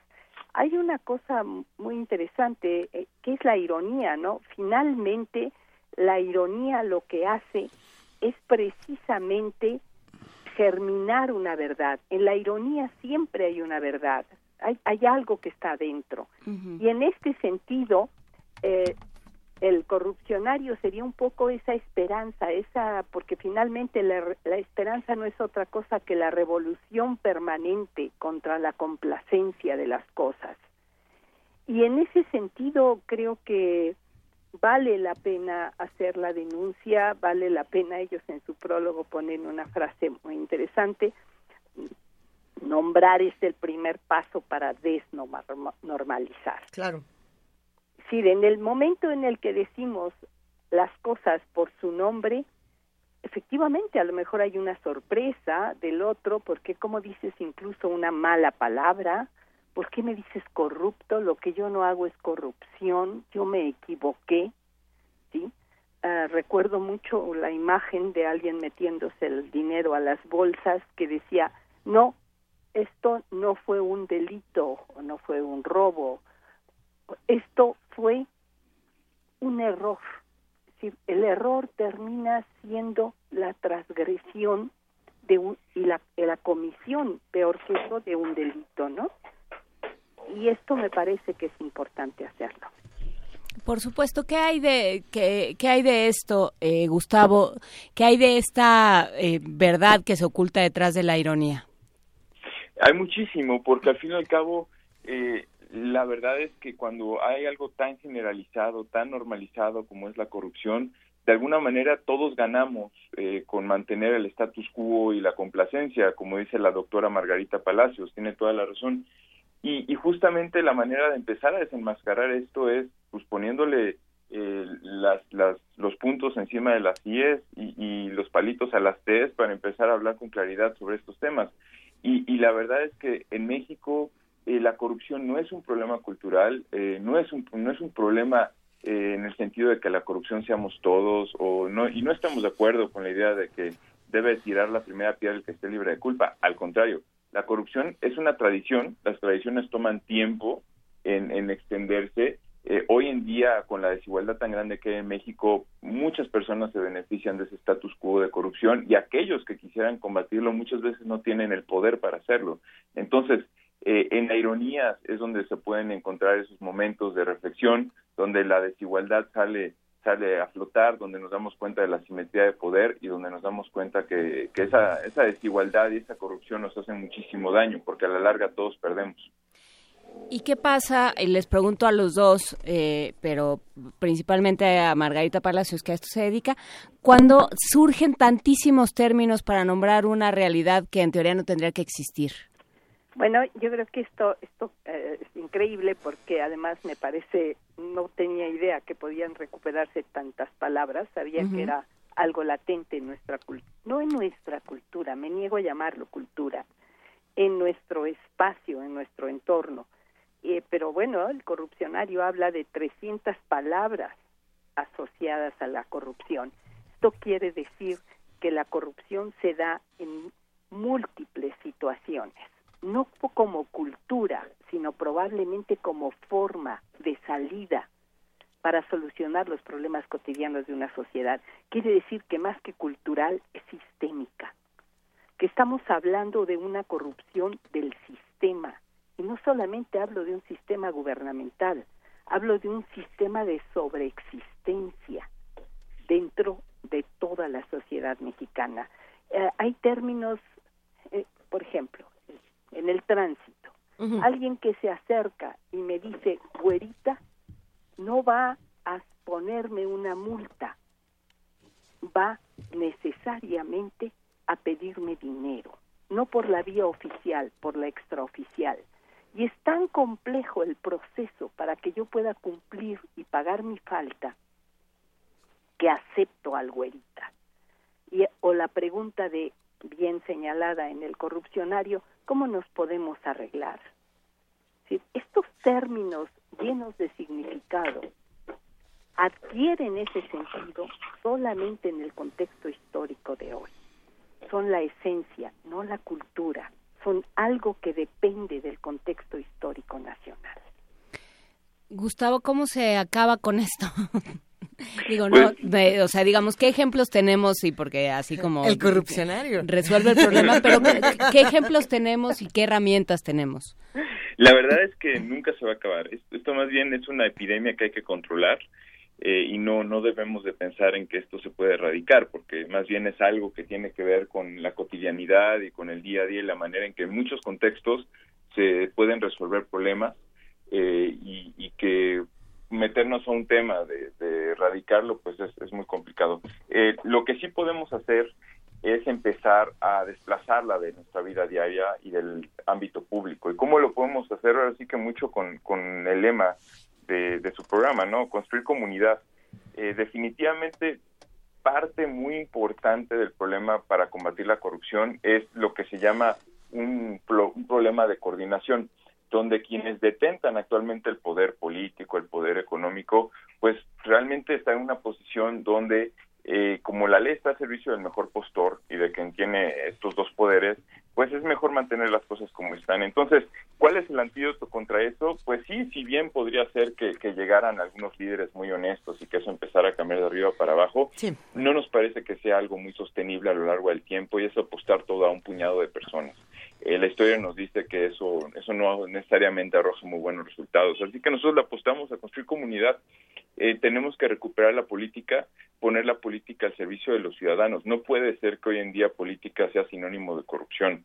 Quienes se benefician de que política sea sinónimo de corrupción son quienes actualmente hacen política. Los ciudadanos nos tenemos que involucrar, tenemos que poner la política al servicio del bien común, al servicio de, de los ciudadanos y tenemos que recuperar esos espacios públicos que se tienen que llenar de alguna manera y a la fecha están ocupados por personas que pues más bien lo que les interesa es enriquecerse a costa de nuestro dinero. Entonces, sin duda es haciendo política, sin duda es construyendo comunidad y sin duda es recuperando la política como la mejor herramienta y el mejor instrumento para que como sociedad nos organicemos y mejoremos nuestra realidad. Una de, las de las quejas que aparecen en redes sociales constantemente y que me llama mucho la atención es pensar, eh, nosotros estamos conscientes de, de la corrupción, estamos conscientes de la impunidad y parece que, que ya no sabemos qué tendría que pasar para que ocurriera algo del otro lado, para que se activara la, la sociedad de otra manera. Eso es lo que, lo que se escribe en redes sociales.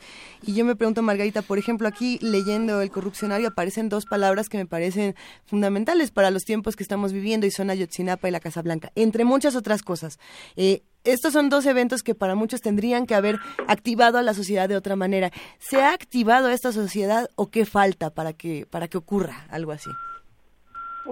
Bueno, no sé, mira, yo considero que estos esquemas, por eso quizás se llama cultura, desde el sistema llama a la corrupción cultura. ¿Por qué?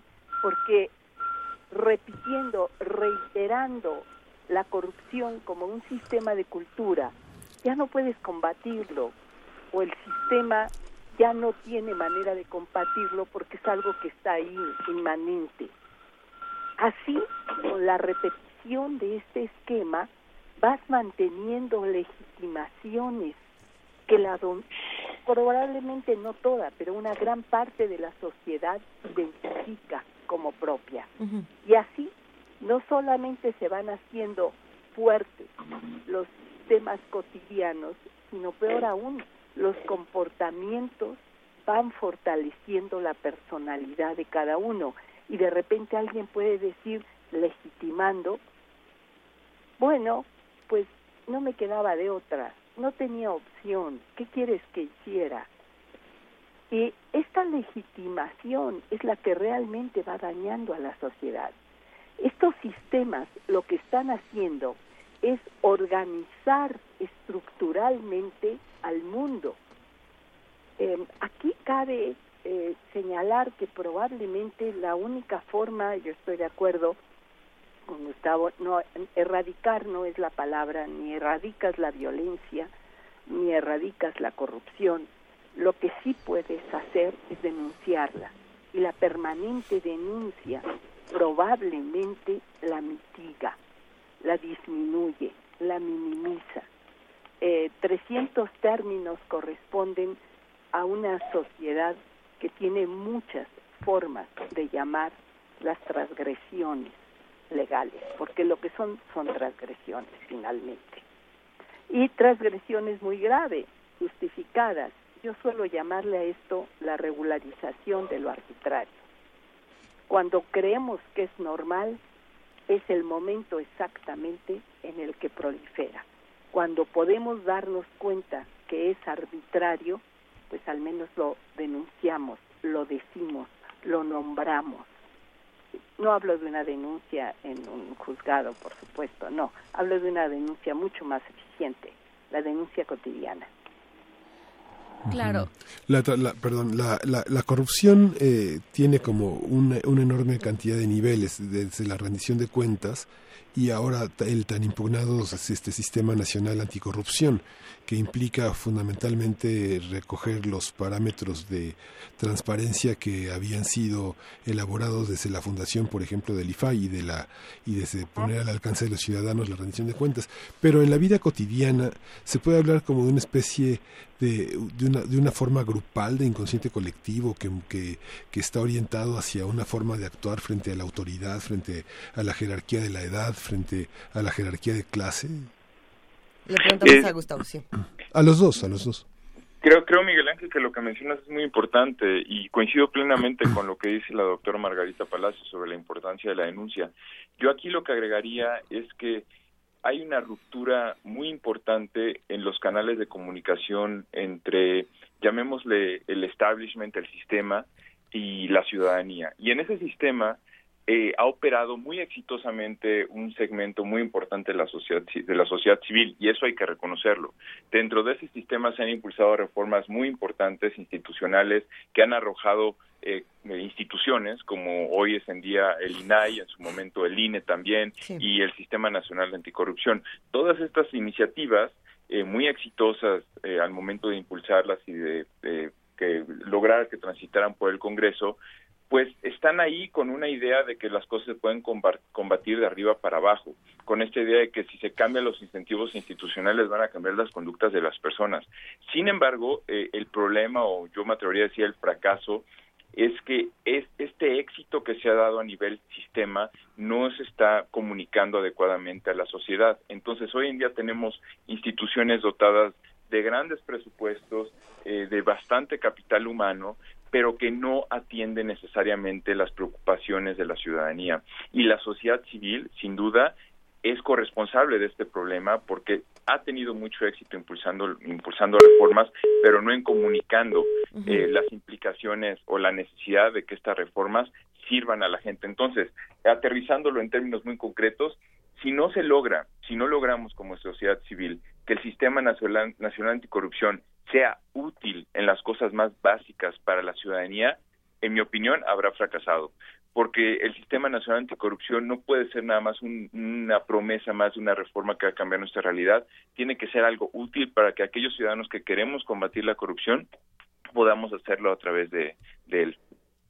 Y pasa también, eh, y esto ya lo habíamos hablado en, en la Feria de Minería, Gustavo, en recu- por recuperar términos, porque tenemos muy claros los términos de la corrupción y ahora con un ejercicio como el del corrupcionario quedan todavía más claros, pero pienso en las palabras política y políticos. Si algo ha, ha logrado que, eh, que estén triunfando ciertos discursos eh, y ciertas posturas pol- eh, posturas de gobierno en el mundo, por supuesto en Estados Unidos, pero también en Francia, en Austria, en los Países Bajos, es eh, que, se ha tomado la palabra política, se le ha quitado el término de polis, digamos, el término de todos estamos involucrados, y se ha convertido en una mala palabra en Ajá. algo que al- de lo que hay que huir y entonces los ciudadanos nos quedamos sin la posibilidad de hacer política porque ya es una mala palabra.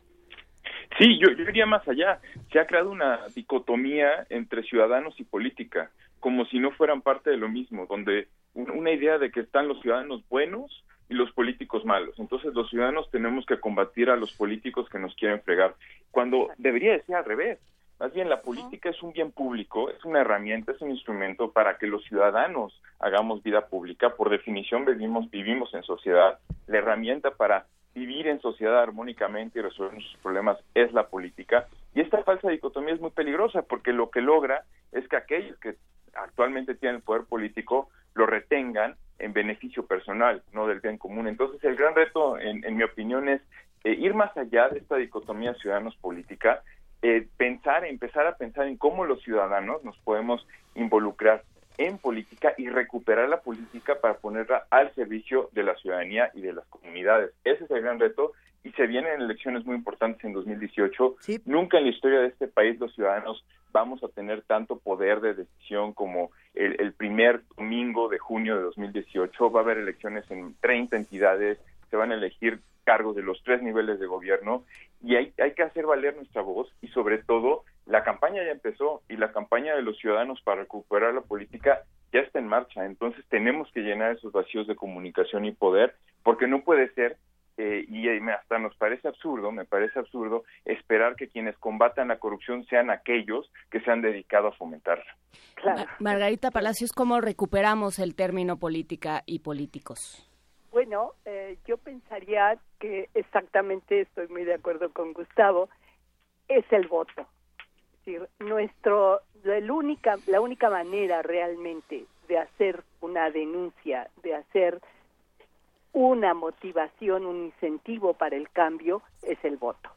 En el momento en que efectivamente seamos conscientes del poder que esto tiene, finalmente Foucault tiene razón, esto es una lucha de poder, es a partir del voto. Y yo aquí quisiera, um, perdón si me lo permites, hacer un pequeño comercial del evento que tendremos. En este sentido, la universidad creo que cumple con esta función. Aquí Está- tenemos, sí. Esta función de verdadero, no quiero decir denunciante, porque no es un denunciante, de analista de la situación. Eh, desactivar es, des- es renombrar un poco, ¿sí? volver a descomponer lo que existe para ver qué es efectivamente el núcleo de controversia que, en el que esta situación se da. Y una de ellas son las transmigraciones en las que, que están a la puerta. Nosotros tenemos para mañana, inauguramos en el foro de la Facultad de Filosofía y Letras, una reflexión de diálogo en el que van a converger los derechos humanos del doctor Luis de la Barrera, el espacio peligroso de la frontera porosa con Silvia Núñez y el transcurrir lingüístico que va y viene de un lado al otro de la frontera a partir de la doctora María Gilman de la Universidad de Seattle, donde eh, de alguna manera muy trascendente los, tra- los no documentados, los indocumentados han tenido acceso a la educación. Em, yo quisiera invitarlos a, este foro y por la tarde tendremos el video, que son los testimonios de estos muchachos, Dreamers, One Five, que hoy se encuentran a la mitad del discurso. Eh, ojalá tengan oportunidad de acompañarnos y creo sinceramente que la única manera es la participación y esto suena vacío, es parece también otra metáfora, pero la participación es cada una de nuestras acciones. ¿En qué sentido están a la mitad del discurso, Margarita? Porque mira, yo encontraría que un poco siguiendo el, el, el esquema que no es antagónico, porque finalmente el político en algún momento es ciudadano y el ciudadano en su ejercicio cotidiano hace polis. En este doble juego lo que se ha dado es un divorcio, una separación, y es el poder, y el poder tiene atrás el dinero. La corrupción lo que tiene es una manera de hacer dinero fácil. En la medida en la que esta manera de hacer dinero fácil se transparente, podríamos empezar a pensar en una minimización del problema o disminución del mismo. Y ese sí es un ejercicio del ciudadano. ¿Qué tan decididos estamos en cada situación a romper el esquema? Eso no te sé decir porque también hay que pensar que el esquema está hecho para corromper. Cuando tú elevas el costo de una multa, no estás elevando el costo de la multa, estás elevando el costo de la mordida. Claro, y cuando no subes salarios, por supuesto. Y justo a mediodía va, va, a hablar usted del discurso del odio, tiempos accidentados, y va a continuar con un tema que se llama ópticas de la migración femenina y conspiraciones jurídicas acerca de la migración, que son eh, los temas que son de su competencia, de esta análisis del discurso que tiene un nivel de forense, de antropología, de, de, psicoanálisis, para entender cómo nos comportamos frente a las mujeres, a los niños, a los políticos, y que todo eso eh, converge en hechos que son hechos de la corrupción, la mordida, el boteo, el, el, el transar para avanzar, y todo lo que está en los refranes, ¿no es cierto? Exactamente, y pues, ¿qué hacemos? Tratamos de desestructurar, de deconstruir la situación, de, de, construir un poco el entorno para ver si podemos reconstruirlo de otra manera, ¿no? Es un Justamente. poco, es la esperanza, ¿por qué no? Como decía al principio, la esperanza es esa revolución con permanente contra la complacencia. No es un acto inútil. Eh, Sí, eh, la esperanza no es un acto inútil. Con esto nos iríamos, Gustavo. ¿Tienes algo, algo que comentar al respecto? ¿Fue la esperanza la que los llevó a escribir El Corrupcionario? Eh, fue la esperanza y sobre todo la, la decisión de que mientras no nos involucremos claramente en política, las cosas no van a cambiar. La sociedad civil tiene que dejar de, de ser o de partir de un enfoque netamente tecnocrático, que es antipolítico por definición, y meterse más a hacer política. Y la forma de hacerlo es aprovechar la técnica y ponerla al servicio de la política. Entonces esa es nuestra apuesta y esa es nuestra invitación a, a todo su público y pues agradecerles mucho el espacio, eh, Luisa, Juan Inés y Miguel Ángel. Pues muchas gracias, Gracias. a ti, muchas gracias a Margarita Palacios. Queda hecha la invitación para ir mañana a este a este seminario. Margarita, muchísimas gracias. Muchas también. gracias. Mil gracias, Gracias, Margarita. Por la oportunidad. Mil gracias por la Ay, lamentablemente hemos tenido muchos problemas con la comunicación con la doctora Margarita Palacios, pero todos iremos a, a, las conferencias para estar a su lado, así como nos vamos a llevar el corrupcionario mexicano, porque sí, muchas reflexiones, pero también de verdad que les va a sacar una enorme sonrisa. Gustavo, va un inmenso abrazo. También se cortó. tampoco. Pero bueno. Gracias a todos. Nosotros seguimos aquí en Primer Movimiento. Primer movimiento.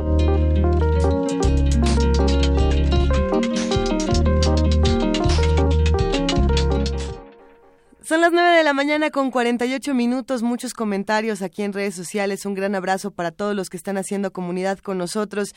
Eh, si quieren mandar un comentario, queja, sugerencia a Papacho Radiofónico, porque eso se agradecen muchísimo. Estamos en arroba P en diagonal Primer Movimiento UNAM y en el teléfono 55 36 43 39. Por aquí nos escribe Alba Marina, Miguel Ángel Gemirán. Eh, ¿Quién más nos escribe por acá? Flechador del Sol, R. Guillermo. Gracias a todos los que están escribiendo, a Mirisac, por supuesto. Y, y, bueno, pues acá seguimos, queridos amigos. Acá seguimos, sale hoy un, a, hablando de la influenza, eh, de lo que hablábamos hace un momento. Híjole, sí lo estaba viendo, qué terror. Sí, hablábamos hace un momento con el doctor Samuel Ponce de León, pero también hay un artículo interesante con una serie de comentarios del maestro, eh, del doctor Mauricio Rodríguez Álvarez, que ha platicado con nosotros también sobre, sobre vacunas, epidemias y qué es lo que, lo que se sabe lo que nos ocupa y lo que nos preocupa. Todo esto está en su en su gaceta del día de hoy. ¿Dónde se consigue esta gaceta, Juana Inés? Pues me gusta hacer ese momento. en la aplicación de la gaceta y en cualquiera de sus sitios de de confianza, digamos, en su zona de trabajo, en su instituto, su facultad. En su Radio UNAM, Adolfo Radio Prieto UNAM 133, Colonia del Valle, donde también se pueden dar una vuelta a todas las actividades de la sala Julián Carrillo. Y sí, así como se habla de la influenza en, en la Gaceta, a mí hay un artículo que me llamó muchísimo la atención llamado Alzan la voz contra la violencia de género en las redes sociales. Bueno, eso es lo que se dice precisamente. eh, y hay un, un montón de, de comentarios y de análisis de cómo podemos combatir esta violencia desde nuestras plataformas como Twitter, como Facebook. Y es interesante no responder la violencia con más violencia, que eso es algo que, que se da muchísimo. A, a lidiar con estos insultos y también aprender a leer cuáles sí lo son y cuáles no lo son. Eh, todo eso en la Gaceta, así como muchas cosas más. Es que sí, echarle un ojo, se pone bastante buena esta Gaceta. ¿Está en línea? Está en línea en www.gaceta.unam.mx para todos los que quieran consultarla. O si no, como ya les decíamos, vénganse a Radio UNAM y aquí, aquí O les hay una aplicación, no necesariamente tienes que, tienen que venir a Radio UNAM, hay una aplicación que pueden bajar en su teléfono inteligente y se descarga cada, cada nueva edición de la Gaceta, que por supuesto sale los lunes y los jueves. Los lunes y los jueves. Pues aquí estaríamos comentando más contenidos de la Gaceta. Eh, muchos de ellos también, por supuesto, que aparecen en la información que nos proporcionan nuestros compañeros de Radio UNAM de información. Y, y bueno, pues los invitamos a que se queden con nosotros porque tenemos por aquí más sorpresas para todos los que nos escuchan. ¿Qué vamos a escuchar a continuación? Esto es Elogio del Libro. Un fragmento de las mil y una noches en la voz de Margarita Castillo. Un sabio dijo refiriéndose al libro, es el libro el mejor compañero en los ratos de soledad y el mejor de los amigos cuando en tierra extraña somos peregrinos. Y el mejor de los visitantes y el que más nos entretiene y distrae y más instrucción y deleite nos ofrece. Y el vergel más florido que cabe en una bolsa y en nuestro aposento se acomoda. ¿Por ventura oíste alguna vez de un árbol que diese fruto en todo tiempo y proporcionase variedad de sustento? ¿Oíste acaso hablar de una planta que no se secase y de una flor que nunca se amustiase y de algún fruto que no se agotase? ¿Y qué contertulio te podría hablar al mismo tiempo de cosas contradictorias con utilidad? Pues el libro te habla de los muertos y también de los vivos. Y si te enojas, no se enfada, y no grita si lo maltratas. Y es más callado que la tierra, y más sutil que el aire, y más que el amor amable. Y más elocuente que el clamor, y más misterioso que el sino, y más evidente que la claridad, y más sociable que los mercaderes. ¿Por ventura oíste de alguno que más amigos se hiciese y más cualidades reuniese? Pues el libro es al mismo tiempo árabe y persiano, y de Al-Hind y de As-Sind y Rumí. Y que el libro amonesta y avisa, y hace reír y llorar, y te beneficia sin de ti nada esperar, y te enriquece sin que tú lo enriquezcas a él, ni le aumente sus bienes. Cuando habla en serio, instruye y amonesta.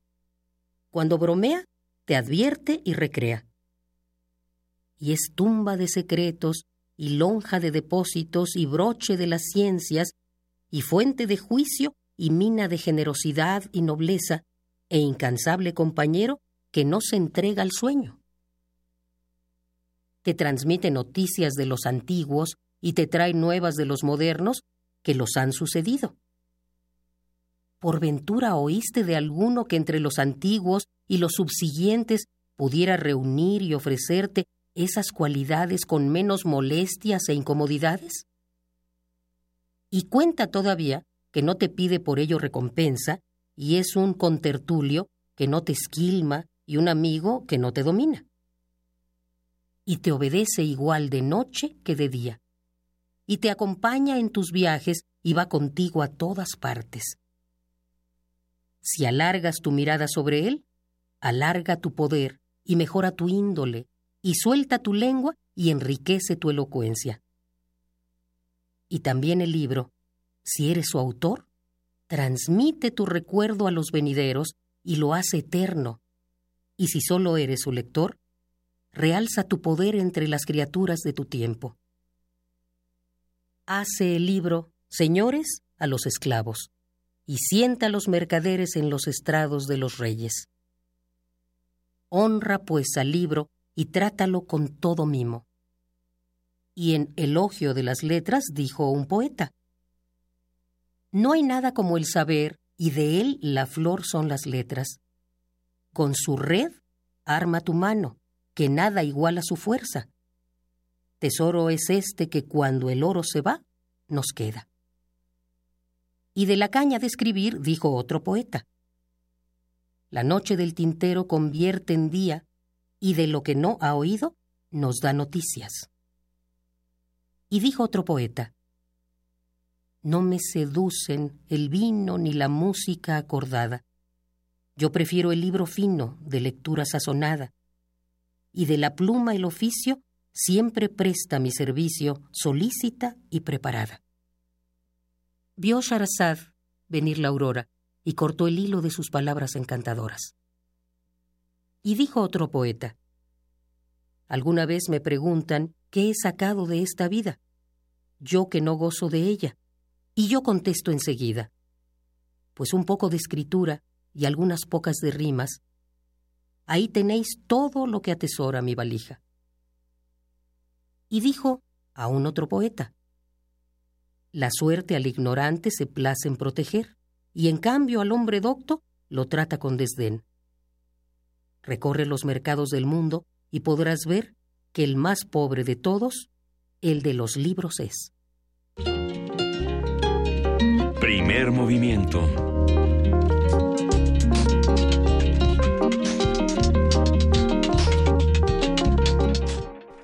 Nueve de la mañana con 56 minutos, ya casi nos vamos, pero no podemos irnos sin que se aparezca por esta cabina un, un abejorro volador que haga de las suyas. ¡Ay! En efecto.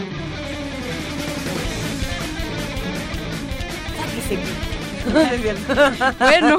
No, Vania, tú no, Vania Nuche. ¿Cómo estás? Buenos días. Hola, muy buenos El días. a abejorro, todos. no tú, Vania, tú eres abeja reina de Radio UNAM. Muy bien. ¿Qué ha pasado en Radio UNAM y qué va a pasar el día de hoy? Hoy en Radio UNAM, como todos los lunes, a las 10 de la mañana por el 96.1 de FM, no se pueden perder Derecho a Debate con toda la información sobre derecho con nuestros compañeros. Es en vivo, no se lo pierdan todos los lunes. Abrazo a Diego Guerrero, ¿cómo no? Claro que sí, a todos. Eh, por la tarde, a la una de la tarde, tendremos eh, Prisma RU con más información sobre nuestro país, sobre la universidad y el resto del mundo. Y si se perdieron Diáspora de la Danza en la mañana, tenemos la retransmisión a las 3 de la tarde. Y Panorama del Jazz también, mucha música a las 7 de la noche, igualmente por el 96.1 de FM.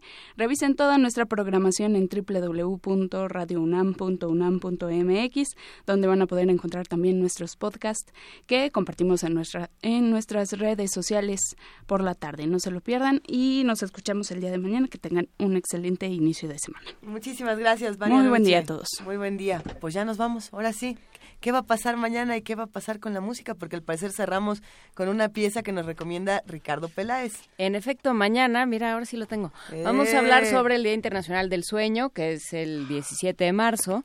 Vamos a hablar con Lorenzo Meyer, como los martes cada 15 días.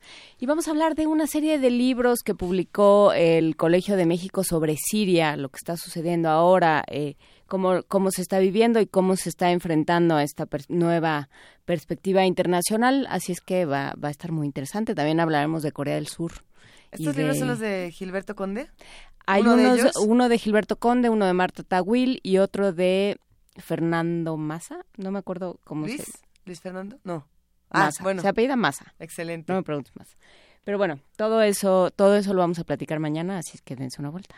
Pues por lo pronto nos despedimos. Muchísimas gracias, Juana Inés de esa. Muchísimas gracias. Miguel Ángel Quemain. Gracias a ustedes. Nos despedimos escuchando Taoné, mi canto trabajador, esta recomendación de Ricardo Peláez y nos escuchamos mañana de 7 a 10 de la mañana en el 860 de AM, en el 96.1 de FM y en www.radiounam.unam.mx. Y ahora sí nos vamos a aventar el Esto fue primer movimiento así sabrosón, Miguel Ángel. Esto fue el primer movimiento. El mundo desde la universidad. Bien. Bueno, pues vamos a nuestra última propuesta musical del día de hoy. Los invito a que si algo les gustó continúen buscando más música de tanto de Roy Brown como del grupo Tauné en internet, que pueden encontrar afortunadamente cosas de ellos allí. Vamos con esta pieza que se llama Mi canto trabajador, una música que como ustedes se darán cuenta, pues tiene un sentido social, pero sobre todo una deliciosa sabrosura muy apropiada para empezar una mañana con alegría y entusiasmo esto es Mi Canto Trabajador del grupo Taoné de Puerto Rico.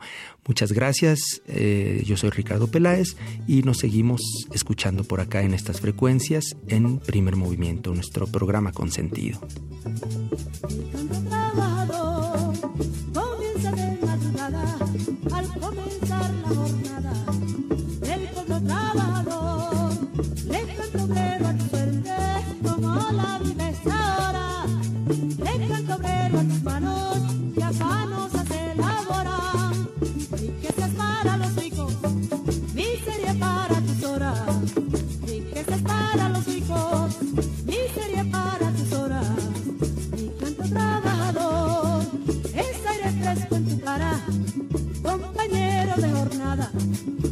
saludo a tu sudor, le canto obrero a tu suerte como la vives ahora.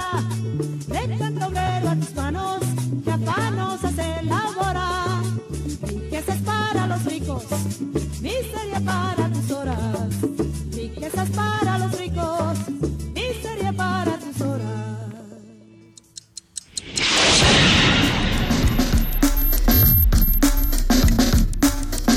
Radio UNAM presentó